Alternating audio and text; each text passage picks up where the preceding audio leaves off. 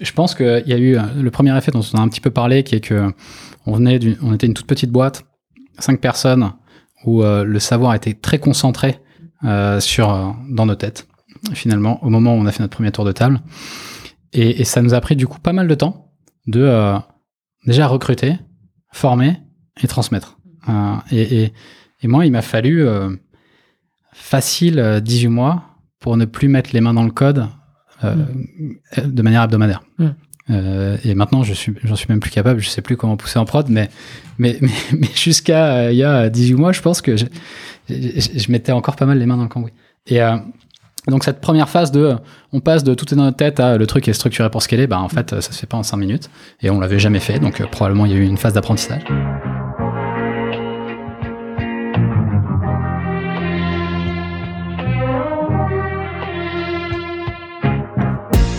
Bienvenue dans SaaS Club, le podcast qui vous emmène dans les coulisses d'un acteur du logiciel. Je m'appelle Eric Seclet et je suis ancien banquier d'affaires passionné par la tech. Mon but c'est de vous partager des recettes pour créer, gérer et scaler un SaaS. Et pour ça, je vous apporte sur un plateau les meilleurs conseils et retours d'expérience de CEO à répliquer dans votre business. La validation de l'idée, le lancement, la conquête des premiers utilisateurs, l'acquisition, l'onboarding, mais aussi les réussites et les apprentissages. On abordera tous les sujets sans détour. Bonne écoute et bienvenue au club.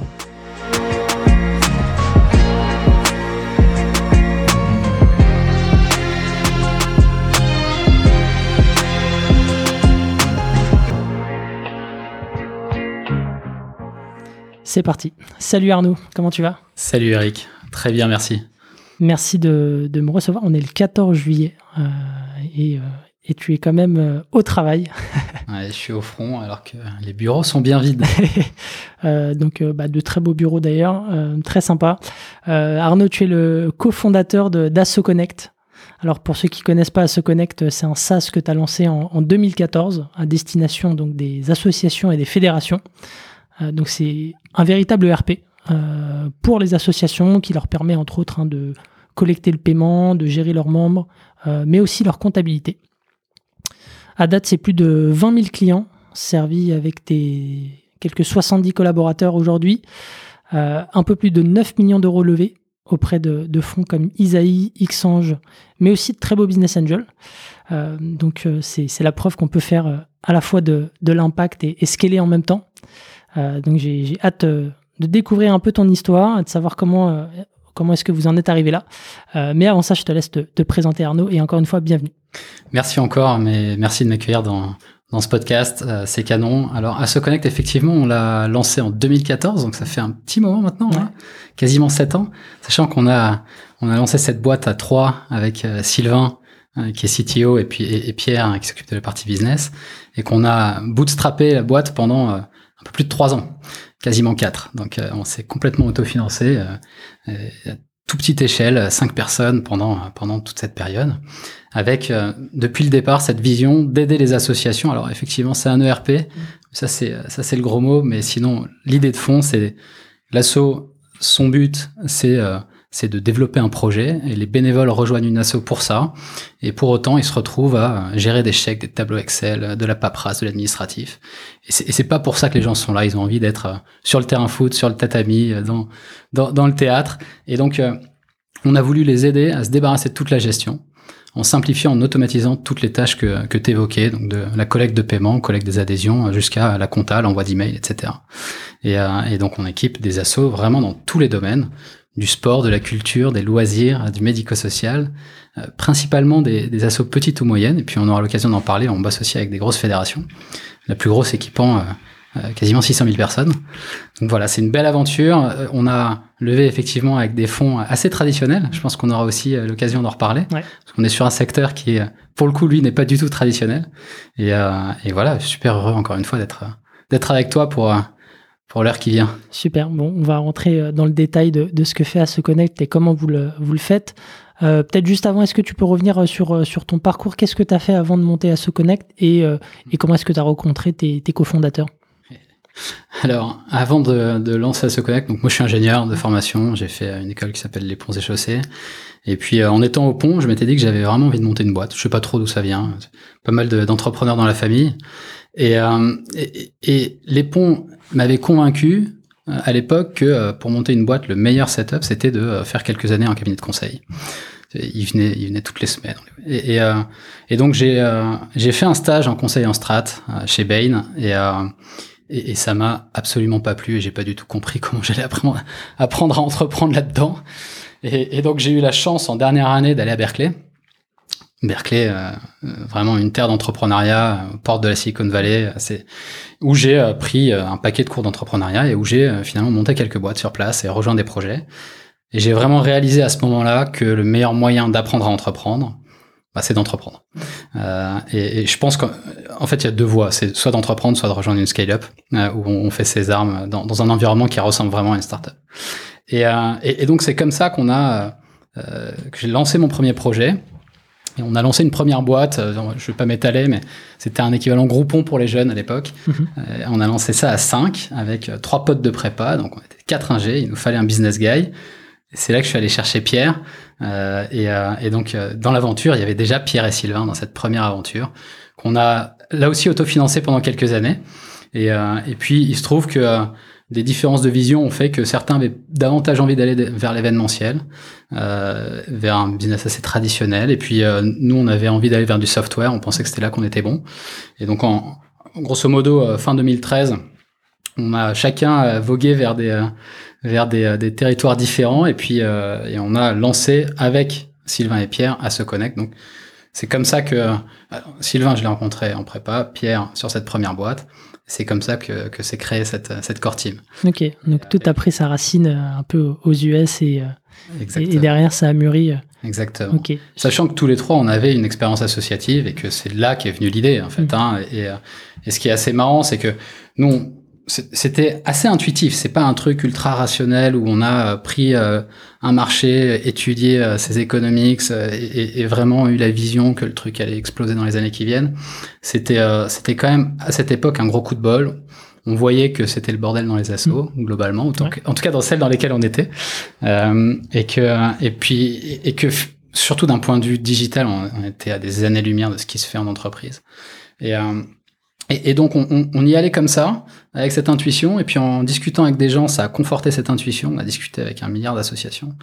Et, euh, et, ce qui est assez drôle, c'est que à l'époque, on avait rencontré euh, une nana qui était, euh, je, je, vais épargner son nom, mais vraiment le, la référence des associations en mmh. France, et qui nous avait dit non mais les associations, ça va jamais marcher, ils ont pas d'argent, et puis ils payeront jamais pour un software, donc arrêtez tout de suite. Heureusement, on y est quand même allé. et, de, et, depuis, ça marche plutôt pas trop mal. Ouais, effectivement. Et, et, et euh, c'est vrai que c'est un secteur économique euh, hyper, euh, hyper vaste. Hein. Je crois qu'avoir vu sur votre site que ça représentait 3,5% du, du, PIB. Ouais, exactement. C'est énorme. Et de voir en fait la disparité entre, enfin le décalage entre le, le monde de l'entreprise et même euh, la sphère privée où en fait euh, on est de plus en plus digitalisé et de voir les associations de leur côté être encore au, au papier et au stylo. Mmh, bah, les assos c'est 10% de l'emploi salarié du privé. C'est 10%. Donc c'est euh, c'est et pas seulement le bénévolat, hein, c'est de l'emploi salarié. Donc c'est vraiment colossal, même d'un point de vue euh, économique. Euh, c'est 1,5 million d'assauts, effectivement, comme tu l'évoquais, une grosse part du PIB. Et pour autant, on a des structures qui gèrent quelques centaines de milliers d'euros, voire quelques millions d'euros ou dizaines de millions d'euros, et qui sont encore sur des outils type Excel. Mm. Et, euh, et, donc, euh, oui, il y a, y a, clairement tout à faire. Il y a tout à faire. Et c'est ça qui est génial. Mm. C'est à la fois un boulevard et un énorme challenge parce qu'il y a un gros travail de d'évangélisation. Il faut changer les habitudes. Et, et, ça, ça prend quand même du temps. Ouais, et puis on, on, on y reviendra peut-être un, un, tout petit peu plus tard, mais c'est vrai que c'est aussi une population euh, relativement senior. Donc c'est pas forcément le, le, même discours, les mêmes euh, sensibilités qu'avec les nouvelles générations. Exact. Et ça, ça fait partie, j'imagine, de, de, vos challenges commerciaux aussi. Hmm. Euh, bah peut-être avant de, donc t'as brossé un petit peu le, le tableau, d'où venait l'idée. Euh, avant de, de, rentrer dans, dans, le vif et, et de, de, voir comment ça s'est passé les premiers mois, est-ce que tu peux euh, euh nous décrire ce que fait Connect concrètement aujourd'hui, avec quel type de produit, euh, pour qu'on puisse bien comprendre ce que vous faites? Ce que je te propose, c'est de prendre un, un exemple. Ouais. C'est, euh, tu prends un club de, un club de triathlon, un club de badminton ou, un théâtre. Euh, grosso modo, le, club de triathlon, il va avoir besoin déjà de euh, collecter ses adhésions. Et là, euh, on est en plein pendant l'été et, et, ça va arriver, la période des adhésions, elle commence tout juste et elle va arriver jusqu'au mois de septembre à peu près et puis s'étaler en fait sur toute l'année où je vais devoir collecter des paiements. Ces paiements, je les collecte en ligne ou hors ligne, mais en tout cas, je collecte du paiement. Et donc, nous, on permet à l'association de créer euh, une interface type Eventbrite, hein, en mhm. gros, où euh, tu vas pouvoir euh, donner tes formules et derrière collecter des, inscriptions. Une fois que le paiement est collecté, tu vas envoyer un reçu mhm. à la personne, potentiellement un reçu fiscal si c'est un don. Donc, on va émettre ces documents. Et puis, ça va se déverser dans le CRM. Elle a, comme une entreprise, une asso a besoin de gérer un CRM, mais qui est un CRM un peu différent, parce qu'on va gérer des bénévoles, des donateurs, des adhérents qui sont adhérents d'une date à une autre, etc. Donc c'est un, un, CRM vraiment adapté pour les associations. Et puis ça va se déverser en comptabilité, où là aussi il y a une comptabilité spécifique pour les associations. Et donc c'est un plan comptable associatif. Et donc l'écriture s'enregistre automatiquement en comptabilité. Voilà. Et puis euh, tu vas avoir le, le, suivi finalement, toute ta gestion. Tu vas vouloir envoyer des emails, tu vas pouvoir le faire. Euh, et ça tout au long, euh, tout au long de l'année. Et c'est un SaaS. Mmh. donc classique, hein, abonnement mensuel ou annuel, euh, qui est accessible à tous les membres de l'association. Donc ça, c'est vraiment le cœur d'Asso Connect, c'est la gestion. Mm. On a à côté de ça des outils de création de site internet, etc., euh, mais qui sont un peu side. Nous, ce qu'on veut vraiment résoudre, c'est cet enjeu de gestion, de simplifier ce qui est complexe pour au quotidien pour les responsables d'Asso. Et, et, donc, on travaille avec euh, des entités comme comme un club de sport, et puis on va aussi travailler avec des fédérations qui est, parce que l'associatif est très, euh, très fédéré, 60% des assos appartiennent à un réseau. Et lorsqu'on travaille avec une fédération, on va déployer sur l'ensemble du réseau et, euh, et puis permettre à l'information de consolider pour que la tête de réseau ait une vue sur, euh, sur l'ensemble des adhérents au sein, au sein de la fédération sportive, par exemple. Voilà. Ok, très bien. Ouais, effectivement, c'est, c'est un, c'est à la fois un périmètre, un, un périmètre vaste, mais, mais très très clair. Euh, donc tu fais gagner beaucoup de temps au... C'est ce qui est hyper compliqué, c'est que quand tu fais un ERP, euh, le, le, tu, fais, tu construis rapidement un Frankenstein. Et on pourra peut-être en reparler, mais nous, depuis le début, notre vision était de faire un truc ultra simple. Euh, tu parlais d'une population senior, mais qu'elle soit senior ou pas, je pense qu'en fait, il faut que l'outil soit incroyablement simple d'utilisation. Et ça reste encore le cas. On a 50% de nos users qui sont en self-serve pur, c'est-à-dire qu'on a aucun contact avec eux avant qu'ils s'abonnent. Ça veut dire que aucune démo, euh, rien. Zéro, ouais, rien. Ça, c'est 50% de nos utilisateurs, et puis on en parlera peut-être un peu plus tard, mais le, reste, on, fait une démo, et puis il y a des inside sales qui les accompagnent dans leur onboarding. Mais même avec cette, euh, cette euh, perfectionnisme pour l'UX et, cette, ambition de faire quelque chose d'incroyablement simple, sur les deux, trois dernières années, on s'est quand même un peu fait avoir. Et on a rajouté de la fonctionnalité un peu trop. À la demande des, euh, utilisateurs ou parce que euh, vous pensez que ça allait euh, apporter plus de valeur sur le moment et, en fait. Ouais, on se fait. tu grandis, tu perds un peu. un peu le, le, cap et, et, les users ont tous des, des, demandes de folie et donc tu tu rajoutes des options, des options, et euh, t'oublies d'en enlever. Et, et, là, on est plutôt dans cette phase où euh, on va, on va revenir à notre ADN d'origine et on enlève, on enlève, on enlève des options. Et, donc c'est une combinaison de, de, ça, les utilisateurs qui demandent, les équipes aussi, les sales et le marketing qui, qui poussent pour ça, et puis euh, et puis le fait qu'on travaille aussi avec des plus gros réseaux d'associations. Euh, et on a développé des choses qui étaient finalement trop complexes et qu'on n'aurait pas dû faire. Mm. Et ça, euh, je pense, c'est une erreur que font beaucoup, beaucoup de SaaS, en particulier en France. Cet esprit ingé à vouloir résoudre un peu trop de problèmes. Et, euh, et donc, euh, donc c'est pour moi la clé, hein, en fait, pour gagner sur un marché où tu es sur du SMB, finalement, nous, sur des, toutes petites euh, structures, il faut quelque chose qui soit hyper simple à onboarder et que, à comprendre et, euh, et qui nécessite quasiment aucune, aucune interaction humaine. C'est ce que font très bien les Américains qui se concentrent généralement sur euh, une verticale sur une fonctionnalité. Exact. Alors qu'en France, on est plutôt sur euh, l'horizontalité euh, et développer quelque chose d'assez euh, ouais, un truc qui fait impressionnant quoi. Ouais, un truc qui fait tout. Et nous, et nous, on, on a, on est souvent tiraillés. Hein, tu vois, les gens voudraient qu'on fasse de la paye, qu'on fasse de la banque, mm. qu'on fasse plein de trucs. Mais on peut, on fait déjà beaucoup de choses. Ouais. Euh, il faut, il faut se concentrer là-dessus quoi. Mm, complètement. Ok, et, et euh, juste pour euh, terminer peut-être sur, sur le produit, donc euh, en combien de temps ça s'intègre? J'imagine que c'est différent si on est sur, sur une association, je dirais, lambda, Mhm. c'est différent d'une d'une fédération, où là j'imagine il y a, peut-être quelques, quelques implémentations, quelques manipulations à faire de votre côté Mhm. pour, pour s'intégrer au, au système? Ouais, alors sur une, euh, une association lambda, ça peut être quelques heures. hein. Euh, ça peut être euh, extrêmement rapide. Le, euh, le cycle de vente, il est glo- globalement de trois semaines. Euh, sur une petite association, mais parce qu'il y a une décision du bureau, etc. entre temps. Sinon, c'est c'est les, démos qu'on fait euh, pour euh, comprendre comment fonctionne l'outil, ce sont des démos de 30-40 minutes maximum. Euh, et derrière, euh, il y a juste à importer la base de données. euh, Enfin, c'est incroyablement bien fait, évidemment. et, et donc, donc, non, pour, pour une asso, euh, voilà, mettons 200 adhérents, c'est euh, l'histoire de quelques heures. D'accord. Euh, pour les assos plus structurés, qui vont avoir potentiellement quelques milliers de membres ou quelques dizaines de milliers de membres, ben là, il y a un vrai accompagnement et potentiellement un account manager qui va qui va passer du temps avec eux, euh, non seulement à l'installation et puis au fil de l'eau. Euh, donc, donc là, c'est difficile de quantifier, tu vois, ça dépend de, des besoins de l'asso. Est-ce qu'elle a davantage de besoins compta ou juste de, Mm. de collecte de paiement? Donc ça peut être plus long. Et sur les FED, en fait, ce qui est long, c'est de s'intégrer à leur système d'information, euh, ou plutôt que eux s'intègrent, mais on va travailler avec des acteurs tiers Mm. qui, euh, par exemple, gèrent la licence pour plusieurs fédérations, et, et c'est ça qui prend un peu de temps. Mais, mais euh, nous, on n'équipe pas la FED en soi. Ça, c'est hyper important, c'est qu'on équipe les clubs et on se refuse à, à aller vers de, du vrai enterprise. Mm. Il faut, il faut qu'on reste sur le segment qui Le est SMB, ouais. on, on tape l'ac- l'acteur qu'on cible, c'est l'association. Mm. Et c'est ça hein, qu'on avait un petit peu perdu de vue, c'est qu'on on, on commençait à être tiraillé entre, on sert deux, deux typologies de comptes vraiment différents, la Fédé et l'asso. Non, non, euh, le, à la fin, l'outil, au jour le jour, il est utilisé par le, le responsable de l'association et, donc c'est lui notre persona. Et, euh, et derrière, on a quelques intégrations, mais qui doivent rester très light euh, avec des Fédés. Ok. Et, et juste pour avoir un ordre d'idée, euh, euh, elle se répartit comment la base client entre Fédé et association traditionnelle Euh, euh, alors, donc, entre les FED représentent à peu près 30% de nos assos Ouais. euh, et les assos qui sont arrivés en direct à peu près 70%. Ok, très bien. Super. Euh, si on revient donc euh, au, premier mois d'assaut, donc vous aviez euh, une intuition avec tes cofondateurs qu'il y avait quelque chose à faire, en tout cas une modernisation assez importante côté associatif à faire.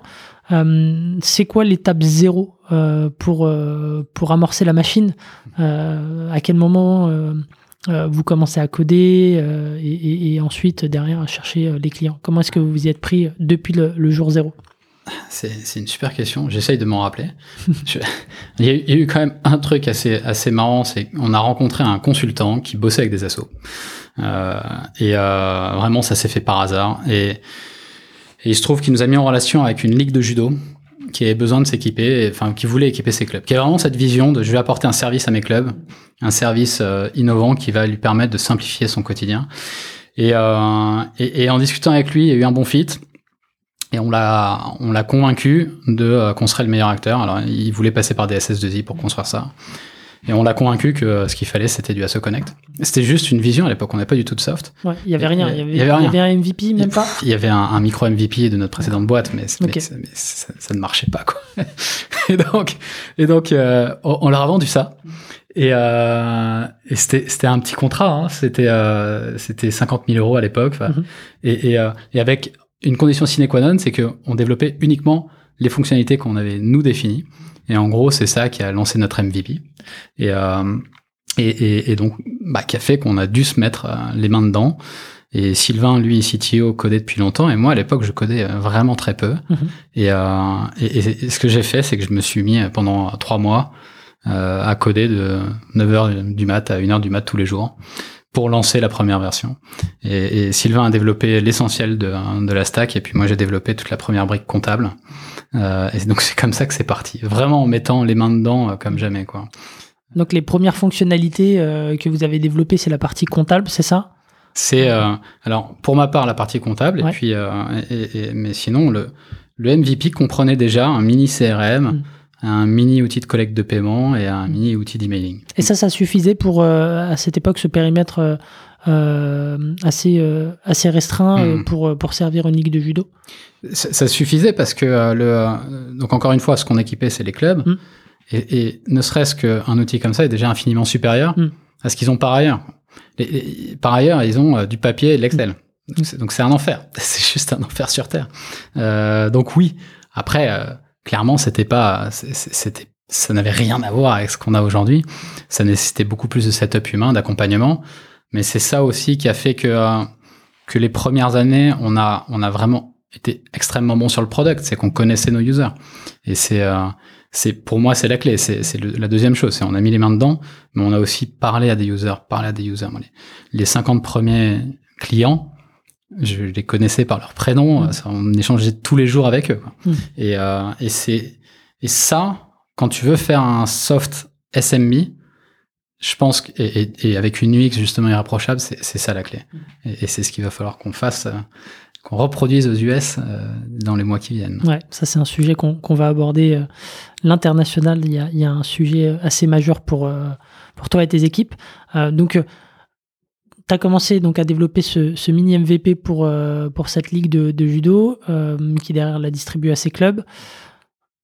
En parallèle, tu fais aussi une phase de, de recherche utilisateur, hein, comme tu le disais, avec euh, 50, euh, 50 autres associations. Ouais. Euh, tu vas aller chercher comment ces 50 euh, associations? Est-ce que c'est des gens que tu connais qui, qui sont à la tête d'une assoce ou Et pa- Paradoxalement, en fait, euh, les assos sont assez peu venus de notre réseau.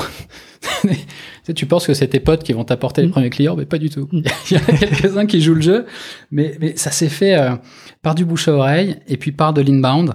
Euh, parce qu'il y avait quand même des mecs qui cherchaient ça. Et, euh, et, et, et, et donc, on a convaincu quelques premiers clients sur lesquels on était tombé par hasard.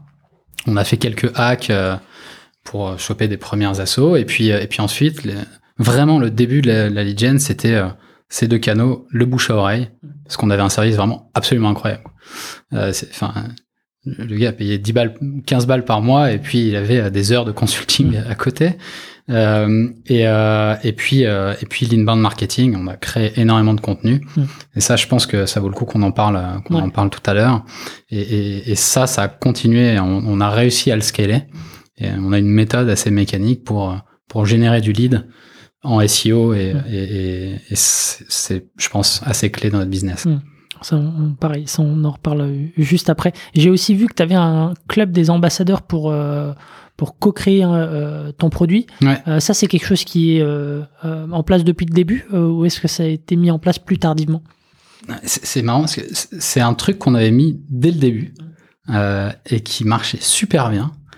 Et, et tu vois, quand je te disais qu'on s'était un peu perdu sur notre focus UX, finalement, ça, on, on l'a, ça s'était arrêté il y a 2-3 ans euh, parce qu'on était plus capable, il y avait trop de demandes et, euh, et on l'a repris il y a quelques mois. Ouais. Euh, et, et, et en fait, c'est génial. Enfin, c'est, nécessaire. Quoi. Donc, donc oui, oui. Et ça, c'est bon, c'était à l'époque tous nos utilisateurs. Maintenant, ça va être les plus actifs. Mais, mais c'est une mine d'or. C'est une mine d'or de s'appuyer sur ces top users pour développer ton produit. Et ces top users, c'est- toi qui les choisis et tu leur proposes ou euh, tu, lances, euh, tu lances une bouteille à la mer et, et- et- et tu prends un peu les users qui sont disponibles pour, euh, pour t'aider à améliorer le produit Au- départ, on proposait. C'était nous qui choisissions et on proposait aux gens. Et aujourd'hui, c'est assez simple. C'est du, euh, on prend les users avec euh, un NPS euh, Mm. qui est qui, qui est plutôt bon. Et, et, et donc on cible cela. Ça veut pas dire qu'on ne parle que à cela. Parce que si tu parles que aux users qui sont contents, tu, tu, tu caches un petit peu de, choses sous le tapis. Mais, mais, euh, mais c'est quand même ceux qui sont prêts à passer le plus de temps avec nous. Et donc, euh, donc c'est assez simple. hein. c'est du, du message automatisé euh, ou, ou de l'appel pour les vraiment les, les, les top ambassadeurs. Ok, et tu leur, tu leur fais tester en avant-première les nouvelles fonctionnalités ou alors tu leur soumets tes idées de, de fonctionnalités aussi, c'est ça? C'est les deux. On, on les appelle beaucoup en avance de réalisation dans nos user research pour euh, et, et même avant euh, avant d'avoir d'être dans la phase de conception pour euh, juger quels sont les vrais besoins et puis dans toute la phase de conception on va les faire tester euh, les, les faire les faire participer et, euh, et, et donc euh, et, et ça c'est vrai pour le produit mais c'est vrai aussi pour le marketing quand on lance des nouvelles offres on, on, teste la chose avec eux Mhm. et on regarde comment comment ça réagit. Ok, très bien.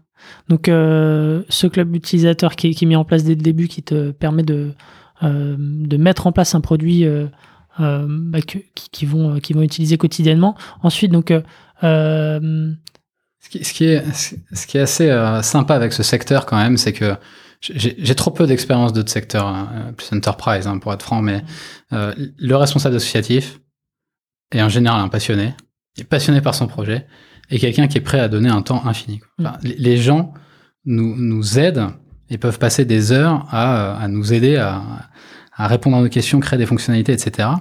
Et c'est vraiment un secteur dans lequel tu as énormément d'entraide. Et, euh, ça, c'est bah, c'est une vraie chance, je pense. Hein. C'est une vraie chance parce que euh, on n'a pas du tout à se battre pour aller euh, trouver du temps d'utilisateur. C'est relativement facile. ouais, mais, et, et c'est d'autant plus important sur, euh, sur les premiers mois de la vie de, de la boîte. Justement, donc, sur ces premiers mois, donc, cette phase de, de user research et de, de test de fonctionnalité avec, euh, avec cette base euh, de clients, euh, tout ça, c'est donc c'est en gratuit. Et, et à partir de, de quand tu, tu passes en payant, à partir de quand tu lances officiellement euh, le produit sur le marché? Non, on, on l'a on l'a fait payer depuis le début. Ah, depuis le début? Ouais, Ok. ouais, C'était c'était payant depuis le début. Et en fait, c'est d'ailleurs, on vient de sortir une version gratuite, mais Mhm. c'est tout récent. On, on avait euh, euh, le produit gratuit qu'on vient de sortir a du sens et on pourra en reparler. Mhm. Mais j'ai quand même la conviction que quand tu- quand une personne ne paye pas, elle est beaucoup moins engagée. Mhm. Euh, et, euh, et, et- et entre payer 1 euro et payer 0, ça- déjà ça change tout Mhm. euh, sur l'engagement. Et donc nous, nos clients sont ultra engagés. hein. On a quasiment aucun churn. Et, on, on a en revanche pris le parti d'être très accessible. On est très peu cher. On est grosso modo notre panier moyen est à 25 euros. Euh, et, euh, et, et donc euh, donc c'est- enfin, c'est que dalle pour Mm. un ERP. Ouais, complètement. Euh, et après, au-delà de ça, ça c'est l'abonnement, et puis derrière tu as les frais de transaction. Euh, mais donc, euh, donc c'est et, on va parler pricing aussi. Je pense qu'on est même trop peu cher euh, et qu'il va falloir qu'il va falloir faire évoluer Ouais. notre pricing. Mais donc, donc oui, on est on est payant depuis le début. Ok, très bien. Et donc, euh, euh, tu es payant depuis le début. La, la première année d'exploitation, vous arrivez à quel seuil de, de clients C'est c'est quoi un peu les, les, les métriques de l'époque, euh, si c'est pas euh, Ah, secret Mais si tu t'en rappelles Non, aussi. c'est pas secret, mais c'est loin. c'est vieux. La première année, euh, on devait avoir quelques dizaines de clients. euh, la deuxième année, euh, peut-être 200. Je, sais que quand on avait levé avec Isaïe, on, on avait l'ordre de grandeur, c'est qu'on devait avoir 500 clients. Hmm. Quelque chose comme ça. Ouais, tu as levé, euh, donc euh, après trois ans de, de bootstrap, comme tu le disais, euh, euh, tu fais un, un très beau seed hein, pour l'époque, 2 millions d'euros. Ouais. Euh, Ouais, ça a été. En fait, la, la phase de début a été très très longue euh, parce que développer un tool aussi dense, c'est hyper dur. C'est hyper dur. C'est un, c'est un peu suicidaire. Enfin, de, de, de vouloir développer un truc comme ça en autofinancement. Et euh, j'ai vu que tu avais as rencontré Arthur de, de Penny Lane. Mm. Euh, et- et finalement, euh, ils ont pu développer leur, leur MVP beaucoup plus rapidement parce qu'ils ont fait euh, all-in sur avec une levée beaucoup plus plus early. Et, euh, et donc, donc oui, le, la- le premier temps a pris beaucoup de temps, et puis ça s'est énormément accéléré sur les, sur les, sur les trois dernières années. Ok. Et, et donc, euh, euh, 500 clients à peu près à l'époque de ton seed. Euh, c'est dur de convaincre des, des investisseurs euh, d'investir dans, dans une boîte euh, qui, qui sert des associations à l'époque. Ouais, en fait, c'est, alors je, je pense qu'aucune levée de fonds n'est simple, hein, mais euh, c'était, on était un peu tiraillés parce qu'on est sur un secteur que, que les VC classiques, Mm. les usual suspects, ne connaissent pas du tout. Euh, mais du tout. Ils investissent dans le big data, dans, dans du SaaS enterprise, dans du SaaS classique, mais, mais les associations, ça leur parle pas. quoi. Euh, donc on avait d'un côté ces VC et de l'autre les VC impact, qui eux ont l'habitude d'investir dans des boîtes qui ont un impact positif, euh, mais qui sont beaucoup moins agressifs et ont assez peu finalement l'habitude, pour la plupart, quelques-uns sont, sont très bons, mais pour la plupart, ils comprennent pas vraiment le SaaS, euh, ils comprennent pas ce que c'est une scale-up, euh, l'hypercroissance, ça leur fait peur. Nous, quand on leur montrait nos plans de croissance, ça les faisait flipper. Ils disaient qu'on était des gros malades. Et donc, euh, et donc, euh, donc en fait, on n'a pas réussi à trouver de match avec euh, avec les fonds impact, même si on s'est très bien entendu avec avec deux trois d'entre eux. Et et donc on a on a plutôt pris le parti nous de, de lever avec avec un, un fonds plus classique qui connaît ce type de business, qui est capable de nous amener loin, qui l'a déjà fait en fait. Et, et finalement, ces gens-là, euh, bah, il y a eu un gros gros travail d'évangélisation pour leur expliquer ce que c'était le secteur associatif, pour leur expliquer que c'est pas un truc franco-français. Mmh. Euh, tu disais que c'est 3,5% du PIB en France et 4,5% du PIB aux US. C'est à peu près euh, la même chose dans toute l'Europe et les pays occidentaux. Donc c'est vraiment un marché, euh, un marché global et qui reste encore à, à prendre. Euh, donc il y a eu un vrai gros travail d'évangélisation. Je pense que c'est là-dessus qu'on a passé le plus de temps finalement là où d'autres boîtes passent très peu de temps et ils vont direct sur la partie métrique et vision. Et, euh, et puis, la manière de les convaincre, finalement, assez, assez simple, c'est les métriques. Quoi. C'est, c'est euh, disons, les deux choses qui leur faisaient peur euh, étaient ce secteur un peu inconnu. Mm. Et la deuxième chose, c'est qu'on était une boîte rentable et, qui, qui, et qui avait finalement euh, trois ans d'existence. Et donc, ils se demandaient si on serait euh, assez couillu pour changer complètement de mindset et, mm. puis, et puis appuyer sur l'accélérateur. Donc ça, c'était une vraie question qui s'est posée. mais derrière, une fois que, euh, que ça s'était tombé, le seul sujet, c'était les métriques. Mm. Et comme euh, l'acquisition était très bonne euh, et qu'il y avait un boulevard, bah, finalement, on a eu, on a levé dans des très bonnes conditions avec un super fond. On est super content. Nous, c'est Thierry Vandeval qui est, qui est à notre board. voilà. Et, et, et rebolote au deuxième tour de table hein, mm. avec Xange. Les questions étaient quand même grosso modo similaires. Ok, avec des maîtrises qui devaient être aussi à l'époque euh, très très bonnes. Euh, qui étaient bonnes, ouais. très bien. Et donc 2017, donc tu fais ce, ce premier seed. Euh, la croissance s'accélère à ce moment-là. Tu peux plus s'investir, c'est ça? Et... Voilà. Alors donc on était cinq hein, à ce moment-là, toute petite team. Et puis et puis c'est à partir de 2017 qu'on a qu'on a vraiment vraiment accéléré. Euh, comme des cochons et, et qu'on a commencé à recruter en sales, en marketing, mais avec euh, toujours un ADN très fort tech. Euh, tu vois, à peu près 50% de nos invests, c'est c'est dans la tech et dans le mm. product. Et c'est resté le cas. On est très product-led dans notre acquisition. Et, euh, et, il faut que ça continue. Donc, je pense que là, de la même manière, tu vois, on a une trajectoire assez assez traditionnelle et assez classique par rapport à d'autres scale-up que tu as pu voir. et bah, il faut recruter, structurer l'équipe, euh, euh, ouvrir les vannes, euh, chose à laquelle on n'était pas habitué. Hein. ouais, le changement de mindset, comme tu disais, euh, ça a été ça a été quelque chose de, de difficile, de plutôt facile. Ça a pris un peu de temps, ouais. ouais. ouais. ça, en fait, ça a pris un peu de temps parce que on, on venait d'un monde où, où, on faisait gaffe à chaque euro, quoi. Et, et, quand quand tu arrives dans un mindset où finalement tu pas aujourd'hui c'est pas tant d'argent que ça, mais pour nous c'était beaucoup euh, de millions d'euros sur ton compte, et ben c'est complètement contre-productif de, de, faire attention à chaque euro. Et, euh, et, ça a été un petit choc. Ça nous a pris, je pense, à peu près six mois, un an au moins pour, pour commencer à vraiment se dire bon, ok, on, on y va et on envoie un peu plus fort. Quoi. Ouais. Et vous avez même envoyé plus fort puisque vous avez fait euh, alors une petite acquisition. Euh, tu me disais, mais une acquisition quand même euh, en 2018, donc un an après la, la, levée de fonds. Enfin, en tout cas quelques mois. Je sais plus exactement ouais. La temporalité, mais Citizen Place. Est-ce que tu peux nous raconter un petit peu les, les coulisses de, de ce deal et, et pourquoi vous l'avez fait Oui, c'est assez intéressant, je pense. Le, le M&A en startup, on entend très très peu parler. Euh, c'est probablement une arme qui est sous-exploitée. Et, euh, ceux qui l'exploitent euh, s'en sortent plutôt très bien. Nous, Citizen Place, c'était un acteur qui faisait de la compta pour les associations. vraiment un concurrent direct.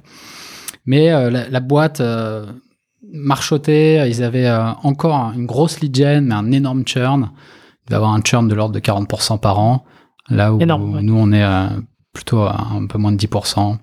Euh, et, euh, et donc, il euh, y, y, avait cette boîte-là qui, qui vivotait et, euh, et, et, qui avait des, finalement un portefeuille pour le coup utilisateur qui était hyper intéressant.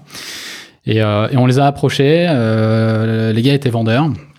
Et, et, donc, on a, ce qu'on a fait opérationnellement, c'est qu'on a repris toute la base client, mm -hmm. on a transféré tout le monde sur Asso Connect et, euh, et on a proposé aux users un discount euh, et, et, euh, et, finalement on a complètement arrêté la techno. Enfin, tu, on n'a pas du tout réutilisé leur techno. Et ça, je pense, c'est vraiment hyper important parce que sinon, tu, on aurait pris un temps infini à, à tenter d'intégrer le truc. Euh, et, euh, et ce qu'on a fait, c'est qu'on a quand même multiplié les prix par 4 mm. euh, et il y a eu très peu de churn. Ouais, c'est ce que j'allais dire. Est-ce que ça a été compliqué de, de migrer cette base d'utilisateurs euh, Citizen Place chez, chez, chez vous mais... Euh, Alors, en fait, ce qui a été compliqué, c'est le deal. Hmm. Et, et, ça, je, je, je, enfin, je veux bien qu'on en parle parce que c'est complètement, c'est complètement stupide que ce soit ça qui nous ait pris du temps. Hmm.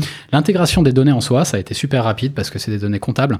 Alors, il y avait un peu de clean à faire parce que leurs données n'étaient pas hyper clean, mais euh, mais grosso modo, tu sais, c'est débit crédit, euh, c'est assez classique et, et donc on a réintégré les écritures, on a tout euh, tout créé. Ça, ça s'est fait assez vite. Euh, ce qui a été super long, c'est la négo du deal. Pour un petit deal comme ça, enfin, c'était c'était complètement stupide. Ça vous a pris combien de temps? Six mois? Non, non, c'est plus une histoire de semaine, mais euh, mais bon, pour un petit deal, enfin tu vois. Là, là, vous étiez en direct, hein, c'était pas, vous n'êtes pas passé par une banque d'affaires ou un intermédiaire. Ouais, on était en direct. Mais mais tu vois, l'erreur qu'on a faite, c'est que eux voulaient vendre la boîte. Absolument. Nous, on voulait racheter le fonds de commerce mm. et, et, et, ne pas se soucier de ce qu'il y avait, euh, des cadavres dans les placards, etc. Et, euh, et en fait, on, on s'est quand même orienté vers une acquisition de la boîte en entier. Et on n'aurait pas dû. Euh, parce que si on, si on avait racheté juste le fonds de commerce, ça aurait été super simple. Ça mm. se serait fait sur un claquement de doigts. Et là, ça a entraîné des négos de, de garantie d'actifs mm. passifs, des trucs à la con comme ça que tu connais par cœur. Et, euh, et, et, qui nous ont pris du temps qui servait à rien, quoi. Mm. Voilà. Parce que les, euh, les, dirigeants sont pas restés derrière. Euh, comme ils étaient dans une optique de, de vente, j'imagine qu'ils ont fait peut-être une transition de quelques mois et, derrière ils sont partis. Ouais, ça a été super rapide. Ils ont fait un peu de, consul, de consulting à côté, nous ont aidé. Euh, ils étaient incentivés en fait aussi. Donc, donc, donc, ça, ça, a aidé aussi au fait que ça se passe bien. Euh, mais et, et, et, moi, c'est un truc que je compte étudier à nouveau. Là, tu vois, j'ai envie de reprendre du temps pour ça. Je pense que des petites boîtes qui, euh, qui, qui, ont un bel actif, euh, une belle base client, euh, mais, mais qui sentent que le vent tourne. Il y en a quand même pas mal, et, et, je le ferai sur un modèle ultralight. Mmh. Tu, tu, vois, de la, alors sur un autre registre, nous on avait créé une marque qui s'appelle Plateforme CE mmh. avec la techno SO Connect pour cibler les comités d'entreprise et, et, qui est un truc qui a assez bien marché, hein, qui, qui faisait quelques ça faisait quelques dizaines de milliers d'euros de, de MRR, tu mmh. vois. Et, et on a décidé il, y a, il y a quelques mois de, de complètement arrêter cette activité parce que c'était du défocus mhm. euh, et, euh, et, et qu'on voulait vraiment être uniquement assaut, vraiment être focus là-dessus. Et on a au début envisagé de céder cette, cette partie de l'activité. Mhm. Et en fait, de la même manière, on, on, a commencé à rentrer dans des discussions, les mecs voulaient faire des due deals, etc. Et, et, et finalement, ça nous prenait tellement de temps qu'on a décidé de juste arrêter, de pas le vendre. Et, euh, et, et, je pense que c'est c'est ça la clé, c'est ce type de deal peuvent être super intéressants euh, si euh, si c'est si c'est très simple et que ça peut être euh, ça va être bouclé en quelques si ce n'est pas quelques jours au moins quelques semaines. Donc toi tu te concentres euh, plus sur l'acquisition donc d'une base client plutôt que des équipes ou une techno parce que ça c'était frontal directement avec ce que vous aviez déjà. Ouais ouais, ouais exactement. Alors on avait racheté une, une petite boîte pour pour un volet techno qui nous permet de faire du prélèvement CEPA d'adhésion. Euh, donc c'est l'exception qui confirme la règle. Mais sinon, non, ce qui m'intéresse avant tout, euh, c'est euh, la base client. Mmh. Ouais. Ok. Bon, il s'est passé pas mal de choses sur les, les 3-4 premières années euh, ouais, d'assaut. euh... Mais à la différence de la première boîte, euh, le cap n'a pas changé. Sur notre première boîte, on, on, changeait de business model tous les 6 mois. Euh, là, le, le, le, cap est assez clair. Ça s'est fait de manière ça, ça, a été un diesel, on va dire. Tu vois. non, et puis c'est un peu plus qu'un diesel maintenant. Euh. Un petit peu plus. il est parti. Super. Ouais. Euh, juste bah, bah, en parlant de, de, diesel, on va parler de, de, de sales machine, de, de marketing. Euh, Aujourd'hui, donc, euh, vos clients, vous les touchez comment? C'est quoi vos principaux leviers de, de, génération de leads aujourd'hui? Ouais. Le, donc, nous, déjà, ce qu'il faut se rappeler, ce dont il faut se rappeler, c'est qu'on est un acteur qui touche du SMB. Euh, et donc, on est condamné à faire de la vente low touch, à avoir le moins d'interaction humaine possible et des coûts d'acquisition très très bas.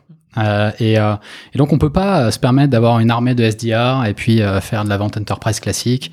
On le fait un tout petit peu avec des FED, mais Mais le, le gros cœur de l'acquisition, ça peut pas être ça. On est obligé d'avoir un modèle beaucoup beaucoup plus scalé. Ouais, t'as un panier moyen de 25 euros, tu peux pas euh, te permettre d'avoir des, des armées d'accounts exécutives. euh, Ouais, c'est ça. C'est c'est juste euh, suicidaires. Euh, mécaniquement ça marche pas quoi.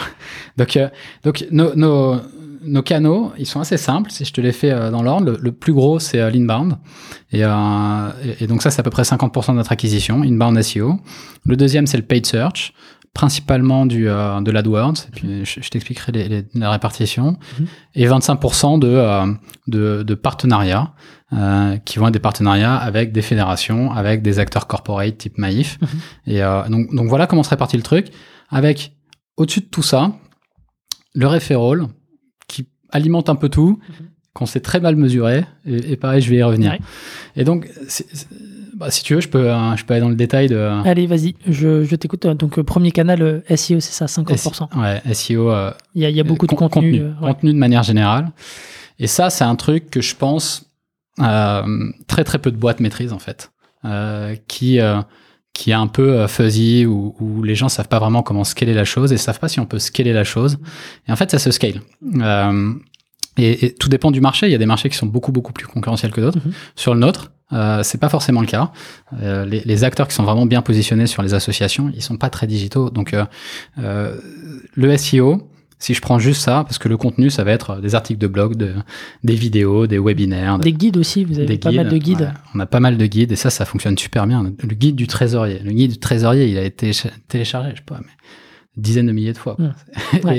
et, et ça, quand on parlait de referral, c'est un truc qui se partage. Mm. On sait que les gens se le partagent, mais on ne le mesure pas. Et, mais sur le SEO en particulier, euh, le, le, le SEO, c'est hyper mécanique. C'est trois choses, euh, trois dimensions dans le SEO. La première dimension, c'est le SEO technique. Et c'est en général ce que les gens connaissent. C'est euh, on va euh, mettre des, euh, des, des balises euh, au bon endroit. Il faut que euh, le page load euh, il soit de il soit le plus rapide possible. Donc il y a la, la, la vitesse de chargement. Il faut que euh, ton site euh, il soit bien structuré. Enfin, Mm. Donc ça c'est le, le SEO technique qui est clé, hein, qui est clé et qui qui devient de plus en plus clé. hein, la, la vitesse de chargement euh, est maintenant euh, un critère vraiment hyper important pour Google. Euh, et il y a pas mal de sites qui se font déclasser en ce moment à cause de ça. Mais donc, il y a euh, le SEO technique. Ensuite, il y a le SEO sémantique et le linking.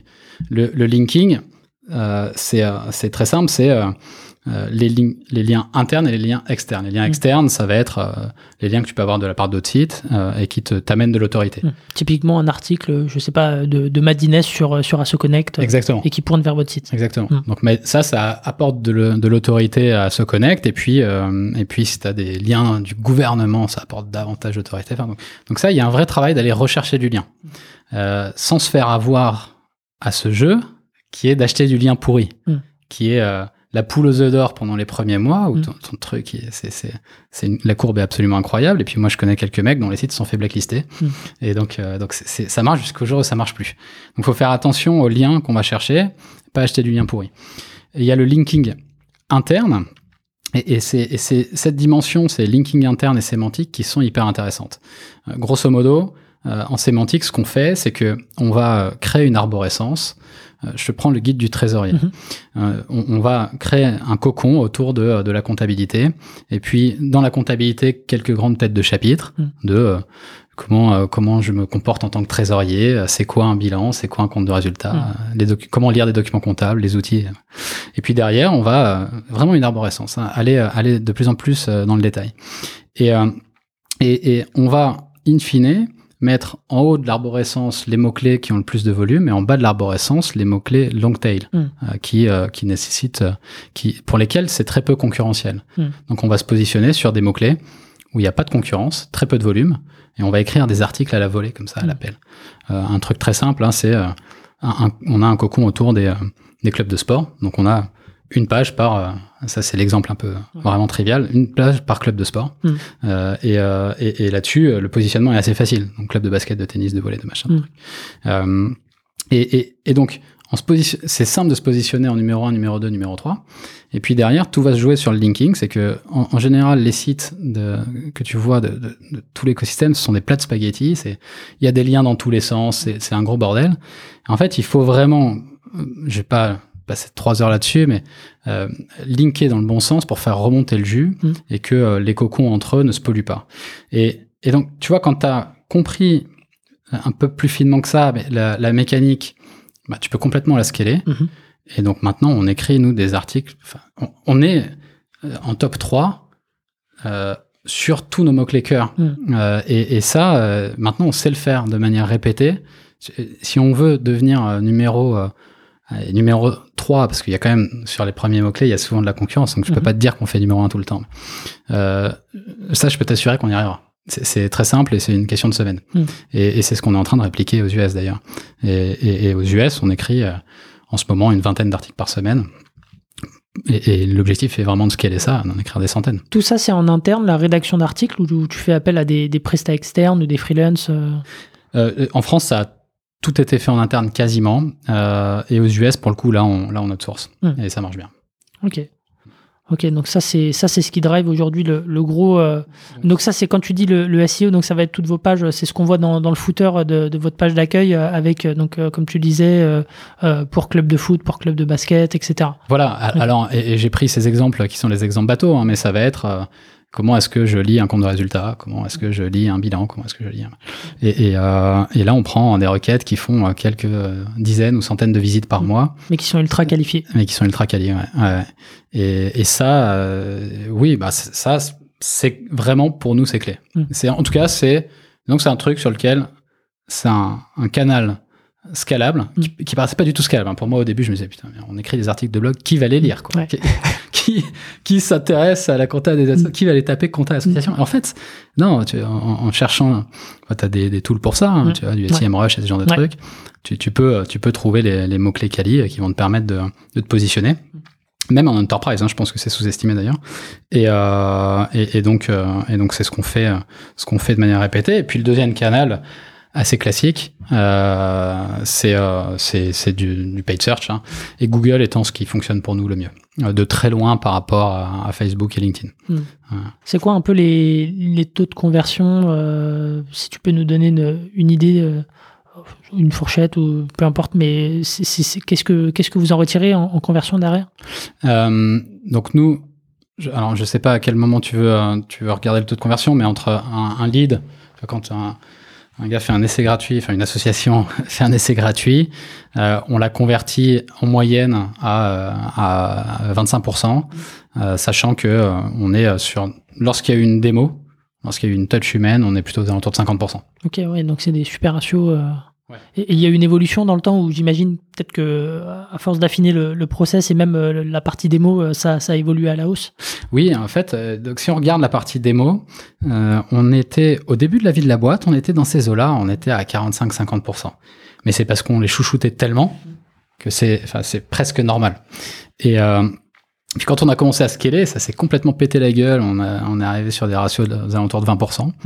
Et, en, et en travaillant le process, on a, on a énormément amélioré. On revient sur des ratios, euh, sur des ratios qui sont, qui sont relativement bons. Quand tu dis t'as scalé et les ratios sont, sont pétés un peu euh, la gueule, euh, c'est c'est quoi? C'est parce qu'il y avait euh, moins de bandes passantes de votre côté pour justement les chouchouter, c'est ça? Bah, en fait, il y avait plusieurs paramètres. Il y a premier paramètre qui était au début c'était des founders qui faisaient les démos, Mhm. Et puis ça a plus été des founders.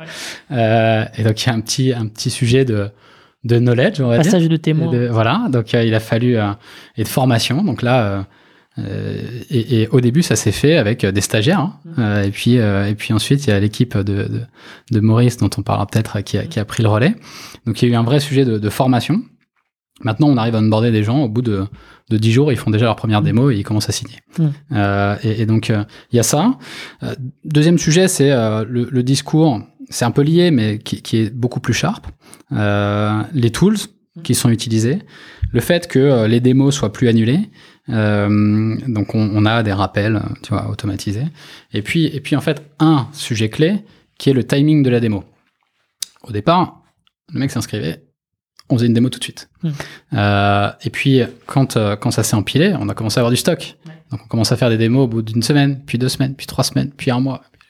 Quand la personne elle doit attendre un mois avant de faire sa démo. euh, quand elle s'inscrit, elle n'a pas forcément. euh, C'est- quelque chose d'urgent, quoi. Si, si elle Voilà. a un compte à faire ou ce genre de choses, euh, ça peut pas attendre. C'est comme tout, quoi. On est, on est pressé, il y a le momentum, et puis, euh, et puis là, on dit, on va faire une démo dans trois semaines. En Mm. fait, le Et puis le meilleur quoi. moment de transformer un lead, c'est quand il est vraiment engagé au début, c'est pas euh, trois semaines après. Exactement. Et donc, et donc ça, on a beaucoup bossé dessus. Et, euh, et, et, et c'est pas évident hein, parce que il y a forcément de la démo annulée. Il y a du, et donc euh, c'est c'est une petite mécanique, mais maintenant euh, maintenant ça roule vraiment bien et, euh, et on a une démo en quelques jours maximum. Mm. Euh, Oui. L'idéal, l'idéal de l'idéal est de l'avoir dans l'heure. Mais Hmm. Ouais, complètement. Donc ça, c'est ça, c'est parce que donc derrière, tu as structuré tes équipes, mais aussi tes process pour réduire ce temps malgré la phase d'accélération. Ouais, exactement, exactement. Donc, donc ça, c'est pour la, la paid search. Tu as évoqué tout à l'heure les, les partenariats, Les avec, partenariats. euh, avec euh, euh, je crois que tu m'avais parlé de, de Maïf ou d'organismes Mm. de ce type-là. Ouais. Comment ça se matérialise? Euh, partenariat, ça, le, le, euh, le plus classique, c'est celui qu'on évoquait tout à l'heure, qui sont toutes les têtes de réseau type fédération. Donc ça, je, je vais pas revenir dessus, mais très simple, on va on va convaincre une fédération euh, de de- d'apporter des services à ses clubs et puis et puis on distribue par leur biais. Euh, et, et sinon, un, un partenaire avec qui ça fonctionne particulièrement bien, c'est Maïf. Euh, Maïf qui était euh, venu nous voir il y a quelques années et qui voulait faire un deal qui nous convenait pas et du coup euh, qui n'était pas capitalistique mais euh, mais sur le format nous laissait pas suffisamment de liberté. Mhm. du coup on leur avait dit non.